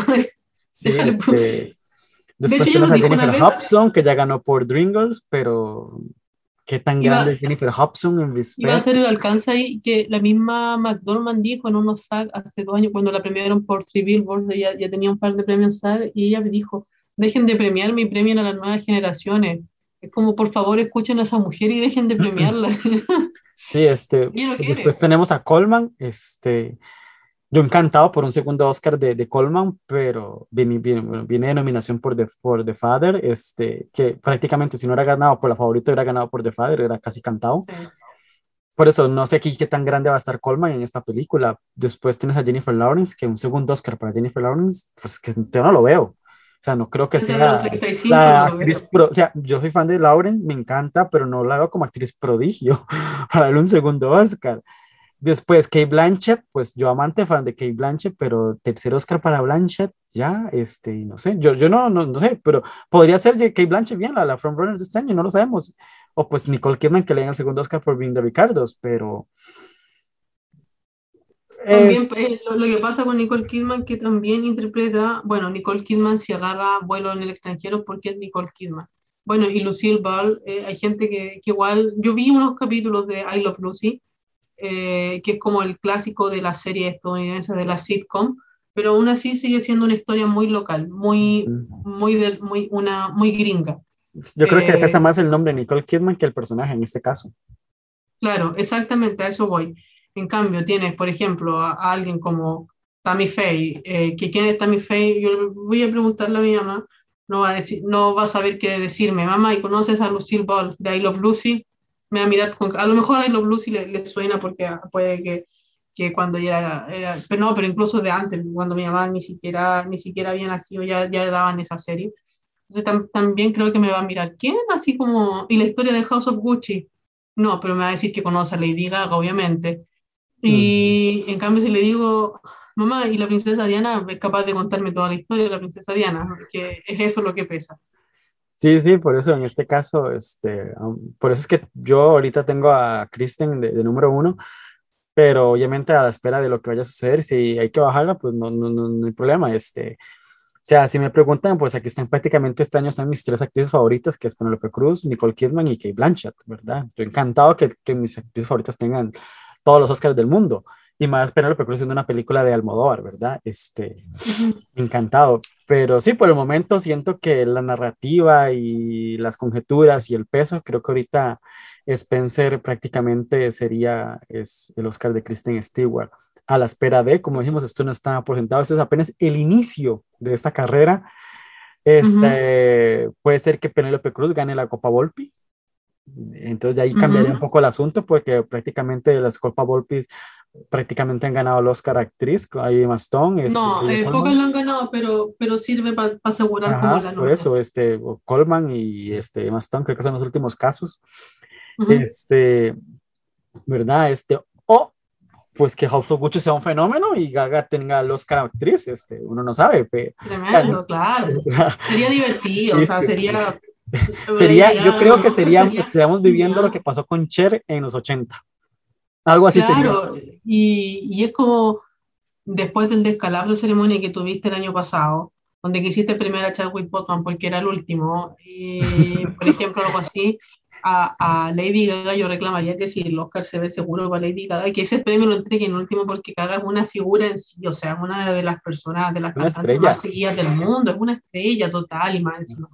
Eh, por eso, como, como lo hemos dicho, lo sigo repitiendo, yo estoy esperando que Gaga empiece su campaña, porque es que esa mujer es una campaña caminante. No, no, lo disimula, ella está, encanta hacer eso, o sea, Sí, y o sea, si, estamos, si, si es la época que vamos a vivir eh, la versión Cher de, de, esta época con Gaga, una es, porque Cher en los 80 era una estrella totalmente, bueno, sigue siendo una estrella, pero no fue cuando la madre dijo, voy a dejar de cantar y me voy a dedicar a la actuación, y, y fue nominada por la película Mike Nichols, volvió a ser nominada y ganó. o sea, en los 80 y, Cher por otra película, y por otra película ganó la, la Palma en Cannes. Ajá, es que Cher ganó la Palma de Oro en Cannes, es que no, no Cher, Entonces, es como pero en los 80 fue algo, por más, creo que fue la que ganó en Cannes. De hecho, yo tengo que volver a ver esa película Moonlight, eh, pero tú me decías que para ti el Oscar de Cher era... Eh, sí, a mí me gustó, realmente. Que lo, lo, encuentran bueno, aunque ese es como el Oscar que todos dicen que era de violación de Close, pero tú eres de las personas que dicen que no, que Cher es... Cher está bien. Es que, una figura. Es que hay que entender un poco también las épocas y el contexto. Cher es que ya era una estrella mundial, venía desde los 60, había arrasado en los 70. La, la, mujer decidió alejar un poco la música en los 80 y se dedicó a la actuación. Ya había sido nominada al Oscar por no cualquier director, era un director con una película de Mike Nichols y, y había sido nominada también este, eh, Mirror Street ese mismo año, estaban compartiendo. Eh, esta fue su segunda nominación, creo que llegó muchísimo, todavía, yo creo que este Oscar de Cher fue después de la Palma de Oro en Cannes, si no estoy perdido con las fechas. Entonces ya había ganado una palma de oro en Cannes, que ya, ya reivindicaba el legado de Cher. Llega con esa película que es una comedia romántica que en serio está bien primer comedias románticas y la película se presta para una narrativa y, la, y, todo el elenco está espectacular en esa película, hasta Nicolas Cage está espectacular. Nicolas Cage, a mí me, gusta Nicolas Cage. O sea, yo también, yo soy fan de Nicolas Cage. Me estoy, me estoy re enamorando de Nicolas Cage. Yo también, yo estuve peleado con Nicolas Cage, pero Por me, me, estaba gustando, creo que le encontró ese sabor a, las películas de Kate de serie B. Sí, que nadie va a hacer esas películas y, me encanta. Es un buen actor, sí, a mí me, en, su, en su mundo es un buen actor. sea, en, su, en su forma exagerada, es, es buen actor. Y aunque bueno, esa película no es el Nicolas Cage que conocemos ahora, es No. el galán de turno en esa película eh, que se enamora del Ujú. personaje de Cher, que es una familia italoamericana, exagerados, así hablando. Ujú. A mí personalmente me gustó la película, la disfruté, me, me reí, la- las ocurrencias y el- el- lo místico que pasa ahí, me pareció bien. Glenn Close era así una actriz que estaba en ascenso en los 80, que era su boom, que venía siendo nominada, pero yo creo que jugó más el peso de, de, de estrella de Cher que Glenn Close. Ujú. Y yo creo que en veces la gente no detalle, anali- ¿no? ay, creo que en veces la gente no analiza esos detalles. Que, ¿Por qué no ganó Glenn Close ese año? Porque es que estaba Cher y Cher ya era una actriz que, como digo, bueno, venía Cannes, había sido nominada, era una, es una estrella, sigue siéndolo y, y en en los 80 era el boom. Es que todo eso era el boom.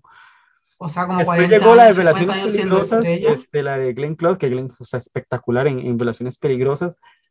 Pero la historia de Relaciones Peligrosas es una historia que ya se ha visto una y otra vez antes de los 80 y después de los 80 la han hecho un montón de veces también. No era una historia nueva ni nada. ¿Qué pesó más ahí ese año? La película Jodie Foster, que al día de hoy tiene más peso, contexto social que la de Glenn Close.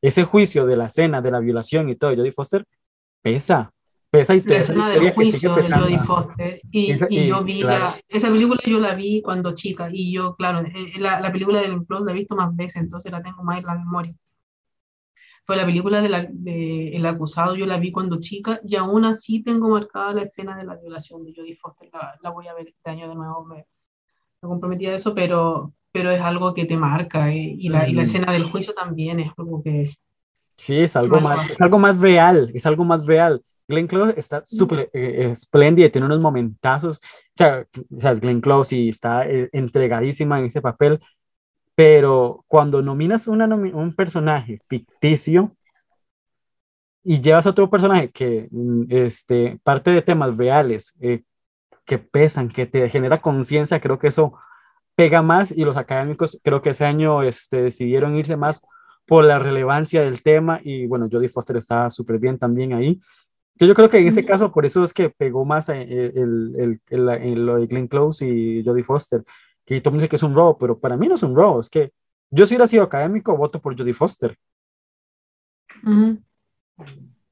claro Y lo de Glenn. Close y Olivia Colman, pues ya es historia, lo siento, es que Glenn, eh, Olivia Colman está mejor que, que Glenn Close en la favorita, la favorita está mejor que The Wife, o sea, no hay que tapar el sol con un dedo, puedes ser fan de un actor, puede que te guste un actor, pero a veces hay que sentarse a analizar las cosas, nada más decir, es que le robaron el Oscar A, porque eso en Twitter pasa mucho, es que le robaron el Oscar A. Mm. El que sí acepto que sí le robaron fue el de Isabel Huppert, que sí tiene que haber ganado, por favor. O sea, soy, me encanta más Tom, pero es que Isabel Huppert estaba mejor, totalmente. Pero Claro. sí, es- al final era una nominación única de una película francesa, claramente pesaba más. Y La La Land era un fenómeno. Exactamente Entonces yo creo que hay que siempre analizar un poco más allá de nuestros gustos, porque por, por, por gusto mío yo pongo a Kate Blanchett de número uno. Simple- Así es simple. Por eso. Pero sí, yo creo que en vez hay que sentarse un poco más a ver la- lo que es el contexto social de cómo influye, porque al final este, claramente influye todos esos factores, la parte social, lo, lo que está en boga, los temas del momento, quién, quién es más relevante, quién en las, ahorita, pues, claramente, usted dice Lady Gaga y todo el mundo la conoce. Y quedó demostrado, el, el tráiler fue un bombazo, todo el mundo habló en, en todas las redes sociales, en Instagram, Facebook, Twitter, las revistas, los periódicos sacaron no- noticias del tráiler de House of Gucci. O sea, es la verdad. Entonces, y bueno, y ayer también pasó lo mismo con el personaje de Kristen Stewart y Spencer, porque en este caso juega, juega el personaje de, de Kristen Stewart, que es Diana. Y en el caso de House of Gucci, pesa Lady Gaga, que House of Gucci. Son, con- son cosas que van muy de la mano y yo creo que son por eso los nombres que están sonando ahorita. Pero esa es la categoría Mejor Actriz. ¿Algo que quieres agregar en esa categoría para entrar a la categoría Reina? No, no, que creo hasta que alguien me, hasta la próxima semana, cuando tengamos críticas de Venecia, me voy a mantener con que Kirsten Stewart es la número uno. Y acá no estamos, ni, ni Dionar ni yo estamos diciendo que va a ganar porque decimos que quedan seis meses todavía. Mm, Estamos diciendo, estamos explicando por qué es la número uno.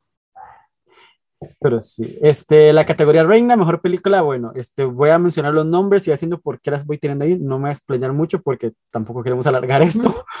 Eh, bueno, yo tengo, eh, ¿cuántos títulos tienes vos para mencionar? Yo tengo 20. 10. No, eh, yo tengo los, los 10 solamente. Voy a mencionar un par de unos nombres que están ahí y nos centramos en los 10 números, en los primeros 10 que Ujú. tengo yo, porque vamos a decir algo, este año sí o sí entran 10 películas. La academia extendió que Sí. van a nominar 10 películas, entonces 10 películas. entonces es por aquí. Bueno, yo tengo así nombres que rondan en mi cabeza. Bueno, tengo a Journal for Jordan.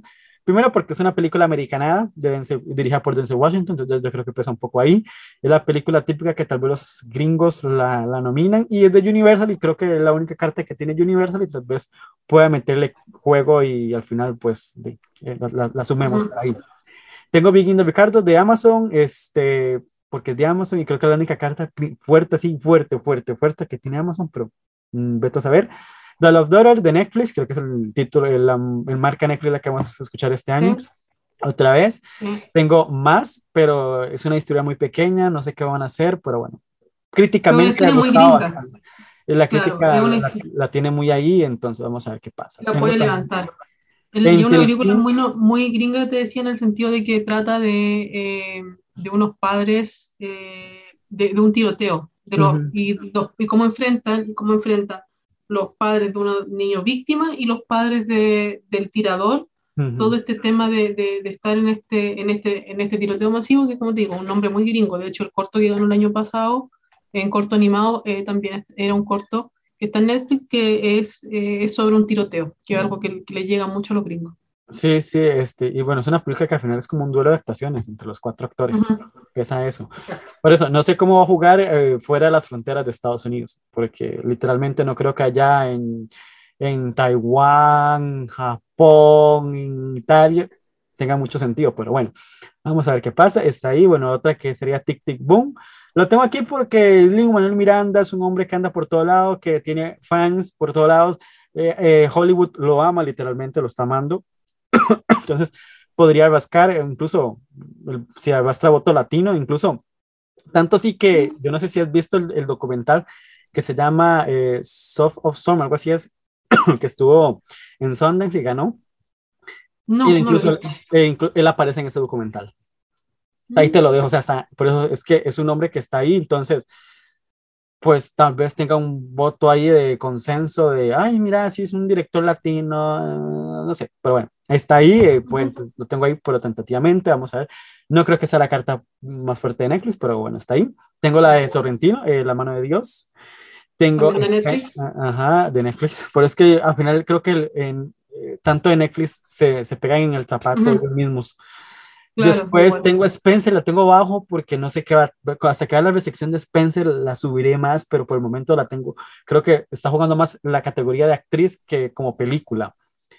Después tengo Belfast, que es la película que le tengo el ojo porque quiero saber qué va a pasar con Belfast, qué tanto le va a gustar a todo el mundo Belfast. Pero después pienso que Kenneth Branagh no es, es Kenneth Branagh te hace cosas muy buenas, hace cosas muy, churras. Y no sé qué tal va a jugar Belfast, por eso la tengo ahí. Eh, la tragedia de Malbec, que si Apple eh, quiere meterle turbo, lo puede hacer con Denzel Washington, Francis McDormand, se vende sola por esos dos nombres, pero ahí. Y después tengo eh, Madres Paralelas de Sony Pictures Classic, que di, a las, pues ya está recibiendo muy buenas entradas, que, de que ahora Venecia y, y cierre de Nueva York te dicen bastante, pero es una película en español, los subtítulos, no sé qué tanto. Yo sé que fuera de las fronteras de Estados Unidos la película va a gustar. Si, si es buena la película, pues tiene el apoyo europeo y parte latino. Pero vamos a ver qué, qué- cómo le va a los que no les gusta leer en Estados Unidos. Y de aquí entraría el top 10 que yo tengo hacia Kim Richard, el número 10, por, por muchas razones que no quiero opinar todavía el fondo, pero Coincidimos. es la película de Warner, entonces no puedes, o sea, Warner va a apostar por su película junto con Dune. Después tengo aquí este Light con Fresh Dispan, eh, que al final hay que entender que Light es pequeña, pero pertenece a un conglomerado mayúsculo y es eh, de Disney. El Disney la ha movido, la ha movido de fechas, por lo mismo para que se estrene en plena campaña, para que dé el salto. Este, Wes Anderson tiene un reparto mediático, eh, la tengo ahí por, por, por, esos factores. Este, Personalmente creo que Wes Anderson, y vamos a ver qué tal, pero la tengo ahí en ese de abajo, pero sí la tengo en mi top. Volviendo a otra de Disney, este West Side Story, este en Spielberg, pero en este caso es de la de 20th Century Studios. Después tengo la, la película mm, que no sé si llega o no llega, que es Bottom de Paul Thomas Anderson. Eh, tengo Coda, ya no creo que Apple vaya a pagar 25 millones para entregarlo en su catálogo, mm, no creo. Aquí entra Dune, en que si la película, o sea, yo tengo una, una teoría, que si Dune gusta y es un taquillazo, ojo con Dune, ojo con Dune porque creo que el, uh, la academia ocupa una película mainstream, taquillera y amada por todo el mundo. Y si Dune es esa, este, es que hay, que hay que entender algo que también la academia viene del peor momento de su historia. Entonces ocupa mm. levantar eso, ocupa volver a tener patrocinadores, ocupa solventar el gasto del que hizo de, del museo. Y si Dune es una película que gusta y mucha gente la ve, ojito con Dune. Después tengo la película Salseo del año, que claramente va, va a llevar gente al, al, cine a verla y es House of Gucci. Y aquí vuelvo a lo mismo, si es una película que todo el mundo ve, que mete gente y es buena, ojo con House of Gucci también, porque también juega ese factor de, de, de estrategia de mercadeo y que realmente esta gente lo necesita para volver a levantar las papeletas de la, del rating que se jalaron el año, este año. Y de aquí entra eh, mi conflicto que cualquiera de estas tres pueden subir, bajar ahorita, que tengo ahorita en el 3 al poder del perro. Porque Netflix, ok, sí la está mandando a todo lado, pero si tienes una película, que es la que lo tengo ahorita en otro lugar, que ahorita la voy a mencionar, con una carta más grande que cualquier de todo el mundo que está sentado en esta fila, este, ojito. Eh, después, en número dos, tengo la película cinematográfica de cine, que es de Surlas también, por eso es que no sé cómo van a jugar Surlas a esas varas, sería Nightmare Alley, que es la de Guillermo del Toro, que tiene un repartazo también, este, incluso se reparten nombres por todo lado, que podría jugar esa narrativa de la película que se estrena en cine. Y por el momento, el número uno, tengo a Don't Look Out, porque Netflix iba a jugar bastante las cartas con esa película. No la, porque es que no es una película que necesite ir a festivales, no lo necesita. Pero aquí me entra la otra pregunta que quiero hacer y quiero que cuando me mencionas tus top la, me, me, me puedas responder un poco. ¿La academia va a premiar una película de streaming? Eso es lo que no sé. Si van a seguir apoyando eh, a, la, a, la, a los exhibidores. Porque no me imagino el rancho que se puede armar si una película gana el Oscar y no llega a cines. Es, uh -huh. Ese juego de, de, los exhibidores ya se ha, ha, estado pegado este año. Vemos el escándalo de Scarlett Johansson, vemos cuando salió el escándalo de Wonder Woman al principio con, con todas las películas, tanto así que eh, Warner tuvo que negociar con Villeneuve eh, el estreno de Doom, y por eso es que Doom va a empezar eh, en cines ah, fuera de Estados Unidos, por todo lado, como un mes antes, por esta narrativa también. Entonces, no sé, no sé cómo va a jugar todo ese, ese toda la, la, parte que está alrededor de estas películas, cómo va a jugar, cómo se van a mover. Entonces, por eso es que, por eso es que le pongo, le pongo ojitos a Doom, Huffle Gucci y Mirali y después veo Netflix. Entonces, es como la, una, un juego que, es, que hay que tener mucho, hay que ver cómo se va a mover estos, estos tiempos de aquí a, a, a marzo. Dime. Mm. Ya, dos películas que tú no mencionaste, pero que voy a, voy a mencionar. Una película eh, bueno, que yo creo que va a llegar bastante tarde, que soy Boron de, de Paul Thomas Anderson. Ah, no, yo sí la mencioné, que estuvo en, la tengo en el 7, ah. pues, es que es la película que ah, no sí, tengo. de ver. No, no, la, la, otra es Coda de Apple. Porque no, la, que... también, el sexto leí que. ¿También? que sí, Ay, ¿por qué, qué bola? Ya, yo, no, no, sí, claro, yo dije, este, o sea, lo que yo menciono, o sea, Apple pagando 25 mm. millones para entregar su catálogo, no lo creo que sea así. Sí. Mira, tengo a, voy a mencionar a Come On, Come On, de A24, y la voy a mencionar porque eh, es una película de, es como, que yo creo que A24 va, va a tratar por este año, tiene, tiene eh, tiene con, comparte con Apple la distribución de The Tragedy of Macbeth, eh, que no sabemos cómo va, va, a resultar esa película, eh, pero tiene nombres potentes, o sea, Joel Cohen, Denzel Washington, Francis McDormand. Eh, Kaman Kaman tiene dos películas, o sea, A24, que es Kaman Kaman y The Humans. No creo que salga, o sea, creo que al menos a una le van a hacer más mejor campaña. Mi ranking parte con el décimo lugar en King Richard, Eh, en el noveno tengo a Belfast. En el octavo tengo a Bing de Ricardo de Amazon, porque es la única carta de Amazon. En el séptimo tengo a Spencer eh, sin nada de convencimiento. Y voy a explicar algo acá. Es porque creo que es la carta de, del distribuidor de, de Neon pero estoy mirando muy de reojo lo que va a hacer Neon con The Worst Person in the World, que es la otra película que tiene, y Flea, que es una película animada. Eh, Neon ganó hace dos años por Parasite, o sea, logró algo imposible, que nunca se había hecho antes.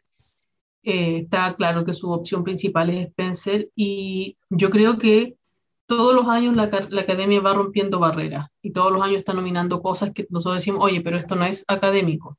Todos los años pasa. Oye, pero el año, o sea, en, eh, esto no lo habían nominado de alguna otra forma, pero sigue pasando todos los años. Todos los años hay una película que rompe esa barrera. Y yo creo que este año puede ser Spencer por el distribuidor. En el sexto tengo a West Side Story también. En el quinto tengo a Dune. Y yo en el cuarto tengo a Don't Look Up. Y voy a aplicar, ¿por qué? Pero voy a terminar de dar el top 3. Yo tengo en el tercer lugar a House of Gucci. En el segundo a Nightmare Alley. Y en el primero tengo a The Power of the Dog. Eh, porque yo, o sea, está bien, hay películas que no necesitan ir a festivales, pero aún así siento que las películas tienen que... Eh, eh, hay, hay, un precedente de que las películas que no se estrenan en festivales no ganan, y no han ganado en 17 años, por muchas estrellas que tengan.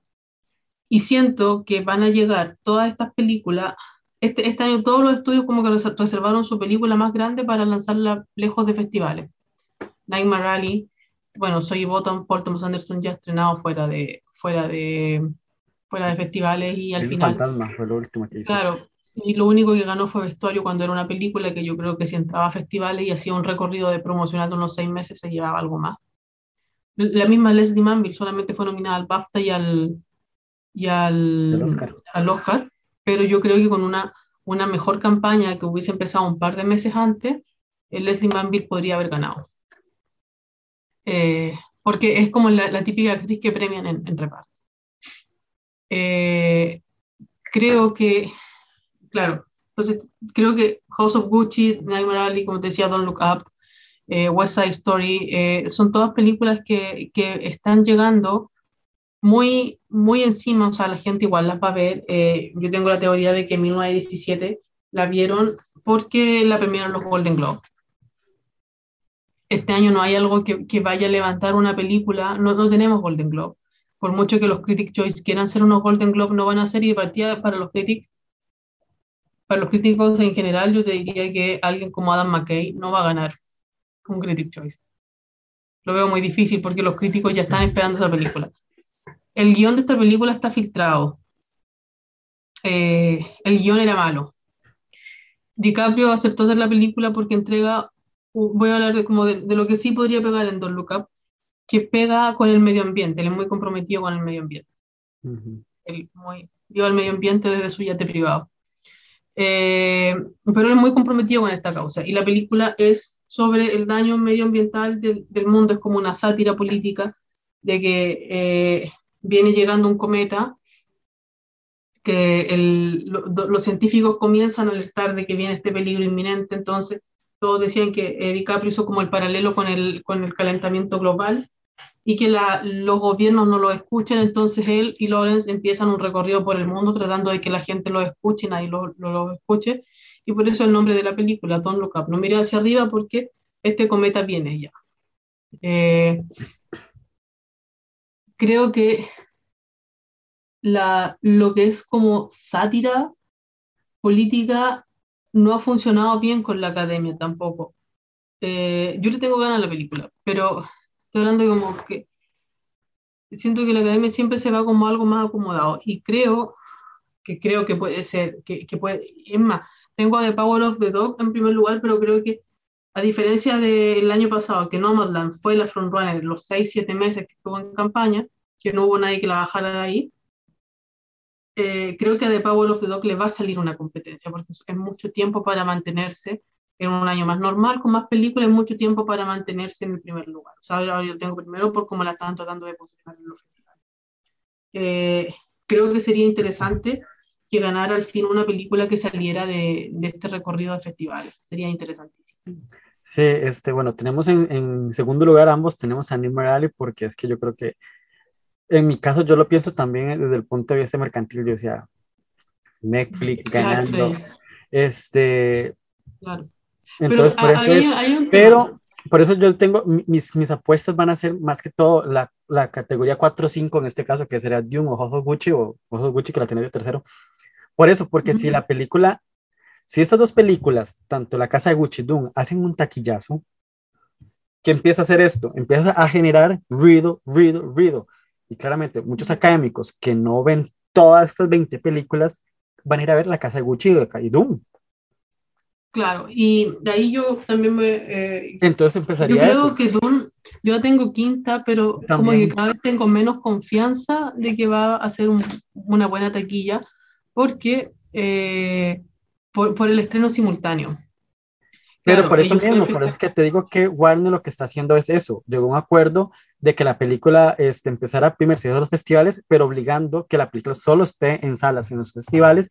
Y eh, creo que se estrena a partir del 17 por ahí en Europa. En, en en cines. Europa, sí. en- Entonces va a de empezar todo este recorrido en cines hasta llegar a el último lugar donde va a llegar va a ser a Estados Unidos.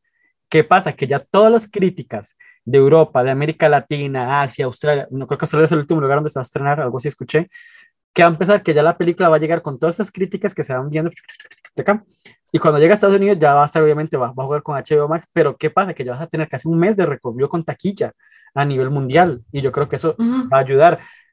¿Qué me, da qué me indica eso? Que Warner va a jugar sus cartas del extranjero. ¿Qué es lo que, que hablábamos fuera de micros, o creo que lo mencionamos en micro? Que la academia está creciendo fuera de, la, de, de Estados Unidos. Y yo creo que la estrategia de Warner con Doom, si es que están, bueno, están confiando bastante en, en Doom, no solo en la parte monetaria, sino en la parte de estrategias de, para, la, para la temporada. Ya hicieron pasos de, ver, de ver los primeros minutos de la película, que generó ruido. Es lo que están buscando generar ruido con la película. Y aquí, entre las ondas, pues ya yo vi los primeros minutos de la película y pues, si, es, si así es la entrada, no me imagino el resto. Es espectacular visualmente. Visualmente es espectacular. Y los, lo poco que se vio, este, destacó mucho a Rebecca Ferguson, que me pareció tremenda. Si el personaje está así en toda la película, y si la película es el pepinazo que están esperando, pues ojito con Rebecca Ferguson y nos entran en la, en la carrera, ¿verdad? También, también, sí. Ajá, Eh, entonces, y ojito con Timothy Chalamet también, ¿verdad? Que, está, que este hombre ujú. tiene tres películas en el top. En, en- sea, hablamos de Chalamet en casi tres películas en la, en la que hemos comentado este podcast. Ah, salen Don't Look Up, en Do- Don't Look Up, perdón, en Dune Ujú. y The French Dispatch. Tres. Claro, no, no, tienes, tienes razón, o sea, por eso hay que esperar. eh, yo quiero ver cómo funciona Dune. Ujú. Yo creo que, o Eh, sea, Dune es como la, la película de ojito de si esto está Sí. muy bien. Y me encantaría porque tenemos años, años de no premiar una película grande, así, uff, que, que yo creo que la última fue El Señor de los Anillos, así que Sí. "Wow, la ganadora del Oscar. Y si es Dune, pues genial, ¿verdad? Y si está buena. ujú. O nos dan un papinazo y la, en la casa de Gucci. Oh, mira, es que ni madre tampoco se ha visto, solo como imágenes ahí se han visto como filtradas, pero visualmente se ve muy, muy espectacular y tiene un Estos días reparto- sale el tráiler. Estos días sale el tráiler. Sí, sí, me imagino. La próxima semana parece. Este, sí, Eh, bueno, ahí sale Kate Blanchett, Bradley Cooper, Rooney Mara, Tony Collette, este, Willem Dafoe también sale por ahí, y bueno. Guillermo del Toro, así que espero bastante calidad en lo que es el apartado técnico. Bueno, y ya los actores pues te venden solo, la- o sea, por favor, Kate Blanchett no te va a entregar nada malo, ni Rooney Mara, que el, el reencuentro de Carol. Claro, y, y da, y da unas vibras de Carol la- las imágenes que se han filtrado porque pare- pareciera que también está como ambientada como en los 50, 60. Eh, sí, yo, yo creo que los estudios lo que están tratando de hacer eh, es romper esta tendencia de los festivales y siento que este año ninguna película es tan festivalera y voy a poner aquí un ojo tremendo de que yo creo, como te digo, yo creo que eh, se puede ir quemando que, que de verdad, de Power of the Dog, ahora la tengo uno por, eh, porque es la que está haciendo como todo lo que tendría que hacer una, una frontrunner, pero creo que de aquí a marzo podría quemarse bastante. Y ahí yo pongo ojo, que creo que si Netflix lo premian, no va a ser con una película así y pongo un ojo tremendo en lo que puede ocurrir con la película de Sorrentino. Ya se rompió la barrera de que no premiaran películas hechas en inglés. Es una película de cine, es una película sobre la vida de un cineasta y cómo un chico encuentra su vocación en el cine. Eh, basada en la historia de Sorrentino, se llama La mano de Dios, eh, donde hace referencia a Maradona, eh, porque a Sorrentino su papá no, quiero darle spoiler, pero es cosa de, como ir a, Wikipedia y ver su vida. Sus papás murieron un fin de semana eh, y él se quedó, o sea, un fin de semana donde él fue a, Nápoles a ver a un partido de, del Napoli, que era el equipo donde jugaba Maradona. Por eso se llama la, la mano de Dios. Hay un, un, tema en la casa con, con el gas y, lo, y, los papás parece que murieron ahogados en, en monóxido. Eh, creo que la película puede tener la narrativa hacia el final como sabemos, no es algo que, no es algo que podamos saber. Eh, el tema de los... es, que Netflix, no solo es porque sea la marca Netflix, sino porque es que de Netflix, ¿cuántas películas podemos mencionar de Netflix? Netflix puede llenar los primeros cinco lugares, literalmente. Por, por, eso, y ahí lo, a lo, al otro que quiero ir es que creo que eh, ya se les acabaron las excusas con el stream porque están haciendo todas las películas lo mismo, casi todas las películas, o sea, eh, hoy día mismo se estrenó Respect, dos semanas después en el cine se fue a venta digital, o sea, arriendo digital. Eh, Netflix a todas sus películas siempre les ha dado una ventana de tres semanas exclusiva en teatro. Lo que pasa es que a los cines llega muy pocos cines, es verdad. Eh, pero, por ejemplo, Dune, por su estrategia de estreno, deja a Villeneuve fuera de competir por el premio del gremio de directores. Eh, entonces ahí como que ves que la, la, la, misma industria ya está un poco cansada del tema del streaming, pero Netflix siempre les ha dado una ventana exclusiva en, en cine. Las películas siempre llegan dos o tres semanas antes al cine, que es lo que ahora están haciendo todo. A diferencia de, HBO Max, como te digo, eh, Villeneuve no puede entrar a competir eh, por el premio a, a, mejor dirección del gremio de directores porque eh, ellos pusieron como regla que la película tenía que tener al menos siete días de exclusiva estreno en Estados Unidos en teatro antes de irse a algún, algún streaming. Eh, creo que y, las películas de Netflix no van a ir directamente a, a, todas las han anunciado como dos semanas, mm, una ventana de dos semanas, claro. Y por ser el la típica película pequeña que vienen premiándose durante los últimos años, creo que Power of the Dog es una buena alternativa. Como te digo, no creo que pueda mantener ser frontrunner todos los siete meses, creo, o sea, si es que al final gana, creo que en algún minuto va a bajar un poco la intensidad. Eh, no creo que una película de la que al día de hoy no se sabe nada como Soy Bottom pueda ganar, eh, por muy por, por, Thomas Anderson que sea, o sea, yo lo habría visto en algún minuto, pero sigue siendo una película. o sea, yo también, yo, yo que lo pensé, yo dije, si es que supiéramos algo de, de Socky Bottom, ojito que la pongo prácticamente en los primeros lugares pero es que como a estas alturas no se sabe nada de la película y que llegue el, el, este hombre de Metro Golden y diga que no van a saber, que no van a decir nada de la película porque hasta que Paul Thomas no le diga de qué va la película, hostias, es que en serio. Claro. Entonces, y lo otro, si te fijas, NGM hace años que no, no, tiene una campaña de una película, años. Y, y como no, no, no hace, hace, años, tampoco se puede medir muy bien eso. Eh, de tantos años que no tiene campaña y este año se encuentra con tener, tener que llevar dos campañas, que House of Gucci, de la que House of Gucci ya logró reventar, como podemos decir, el, el, el entusiasmo por el trailer que mostró y de esta que no se sabe nada eh, y que tiene actores desconocidos. O sea, soy, soy Button al final del día sigue teniendo, a excepción de Bradley Cooper, eh, sigue teniendo eh, nombres desconocidos. Totalmente. Porque los nombres son Alana Haim, bueno, el hijo de Philip Seymour Hoffman, eh, se supone que está Champagne, pero no ha sido confirmado. Sí, no, es, es, es, que consiguió a jugar, ojo, que ni el título es el oficial. claro, por en algunos lugares aparecen, este, en algunos eternas aparece como título pendiente de Paul Thomas Anderson. de hecho, el, el, otro día dijeron que habían inscrito la película como Soy Bottom, pero Ann, Ann Thompson dijo eh, ahí abajo que ella la gente de, de, de promoción de, de MGM le, le, había dicho, le, había le seguía insistiendo que ese no era un título oficial. Entonces, ni, ni en MGM saben si de verdad la película se llama Soy Gordo. Por eso, o sea, es que aquí, o sea, por eso es que la tengo como ahí en el medio, porque. Mm, Puede, puede ser un, un Phantom Thread, puede ser un, o puede ser un The Master que, ajá, que The Master, sí estrenándose en festivales, llegó solamente, no, no, no fue nominada a mejor película, no solo los actores. Sí, por eso. Este, lo que sí tenemos claro es que este año, este, tenemos cinco, creo que, que los, los primeros cinco lugares ahí estamos jugando las, son los Ujú. nombres que tenemos los dos, en los, eh, indiferentemente eso. Que Claro. tenemos claro que Doom o House of Gucci puede dar el pelotazo. Una de esas dos puede dar el pelotazo y para arriba. Después, que las dos cartas más fuertes de Netflix son Don't Look Up y El Poder del Perro. Y que se van a pelear ahí, este.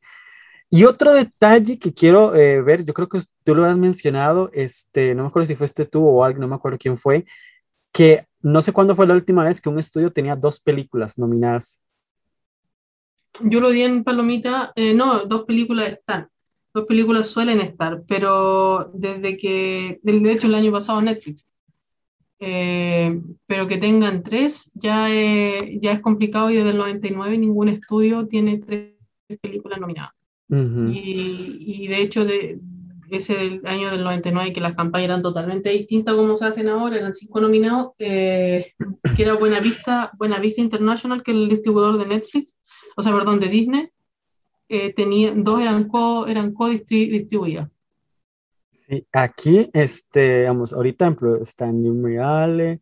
Es que la diferencia de Disney es que Disney tiene como, vamos a decirlo como tipo sucursales, porque al final entré en el paquete de Netflix que es Nismer Alley, eh, West Side Story, Freddy's Pan, son de Disney, pero eh, de diferentes áreas, que es Searchlight y la otra es 20th Century Studios, y bueno, está, bueno, Disney, Disney, que ya todo el mundo sabe que es Disney. Pero sí, este año está, es- está interesante a ver qué va a pasar, porque si van a jugar muchas narrativas, no podemos confiar mucho en lo que pasó eh, con Nomaland, porque fue un año totalmente atípico a todo lo que Sí. se puede decir, porque no habían tantos estrenos, películas eran todas pequeñas, lo más grande era Tenet y no gustó. Este, no eran películas de estudios como tal, es que este año está el peso de estudio, creo que está pegando más. ¿Qué es lo que está perjudicando? Que las películas pequeñitas queden ahí en telas de duda, que si no es porque les hacen mucha campaña o porque los críticos la levantan, que este año puede haber una película que salga levantada por los críticos. Entonces, podría, pero yo creo que sí, este año al final se juntaron este, bastantes y quedaron nombres por fuera, porque podemos mencionar también The Lost Daughter de Maggie Gyllenhaal, que sí es muy buena y Netflix le puede hacer algo, pero no creo por la fecha que le puso estreno y así. Ujú. Pero eh, al final tiene nombres, tiene nombres de, de peso, como es Maggie Gyllenhaal y tiene Olivia Colman, Dakota Johnson, por ahí, este, entonces, pero esto, eso, lo que eh, hay, esto es lo que tenemos ahorita, lo que estamos arrancando. Tenemos varias cosas en común, tenemos cosas muy claras, cuáles son las películas que van a estar eh, en boga, que mm, muchos ah, apreciarán muchos otros pronósticos en otros lugares y prácticamente los primeros cinco nombres son esos, indiferentemente sea donde los pongan, Ujú. porque puede tener, no sé, alguien puede tener este, a House of Gucci número uno, o a Doom de número Claro. uno, o puede tener a New Allen de número cinco, así, pero de que, el- de que que por el momento, por el momento, los primeros cinco lugares este, son esas películas y al día de hoy todo pinta que alguna de ellas va a ser el Oscar. En teoría, a priori, En así como teoría, está y es lo que estamos diciendo. como está arrancando el panorama. Puede ser que de estas cinco no guste ninguna y, y caigan, se caigan. Puede ser que, cuando ya se vea el poder del perro no guste y se caiga. Ujú. O Puede que Mirale, este, o sea, pues, como, con Guillermo del Toro jugársela porque a como la Cumbre Escarlata no gustó, el Laberinto del no gustó y la Fuego le gustó. Pero pues que es de Guillermo del Toro, es que es de fantasía, entonces, bueno, vamos a ver qué tal le gusta esto. O puede ser que House of Gucci sea la parodia del siglo, ¿verdad? Claro. Entonces, aquí, es, es- fue como puede pasar mucho de aquí a marzo, pero en teoría los cinco nombres más grandes serían estos, a la espera de que Paul Thomas Anderson de señales de vida o que Say Story sea el remake perfecto de la historia, ¿verdad? En secciones de, de película que quiero ver que nadie pidió porque solo es de Steven Spielberg, tenemos a Say Story, que ¿Cómo como muchos no saben, la, la- la original ganó originalmente. 10 premios Oscar, ¿verdad? Si no me equivoco, la, la original del 50, 60, 50, no me acuerdo qué fecha es, ganó 10 Oscar, incluyendo Mejor Película. Entonces, ahí, ¿verdad? Pero esto es lo que hay, esto es lo que tenemos. Por muchas películas que quedaron- por fuera, este, vamos a ver cuáles sobreviven, cuáles no llegan. Eso es apenas el inicio. Muchísimas gracias, Julia, por acompañarme a comentarlo. Muchísimas gracias por la Este, invitación. Este, esto es solo el inicio. Ahí vamos a estar conversando bastante eh, a la vuelta de la esquina, pero muchísimas gracias. Y yo me despido con una canción que me está gusta, me gustó bastante. La película no ha gustado para nada. Ha sido un batacazo absoluto en taquilla y estamos hablando de, de la canción de Reminiscencia. Y nos despedimos, pero vamos a ver qué pasa. Tal vez Rebecca. Ferguson llega a los Oscar y uno nunca sabe. Nunca es- sabes, ¿sí? Esto sería todo. Nos despedimos con la canción para la película de Reminiscencia. Aquí empezamos también con las canciones originales. Este, por allá hemos escuchado las de Ned, las de este, Everybody, Everybody, no, ¿cómo es? Ay, se me olvidó el nombre. Everybody Talking About Jamie, que por ahí Sofía Sí. también interpreta la canción original. Y después arrancamos la y, las temporada. diez, y las tres. 10 películas que tiene Manuel Miranda que se vienen. Ah, sí, sí, a partir de aquí ahora vas a escuchar a Manuel Miranda para arriba y para abajo, porque es que este hombre, ya lo mencionamos cuando hablamos de In the Haze en su momento, pero es que este hombre lo vas a escuchar por todo lado. Mm, Hace poco también estaba en vivo con Gloria Estefan, pero tampoco gustó. Así que eh, aquí terminamos y nos vamos con Reminiscencia.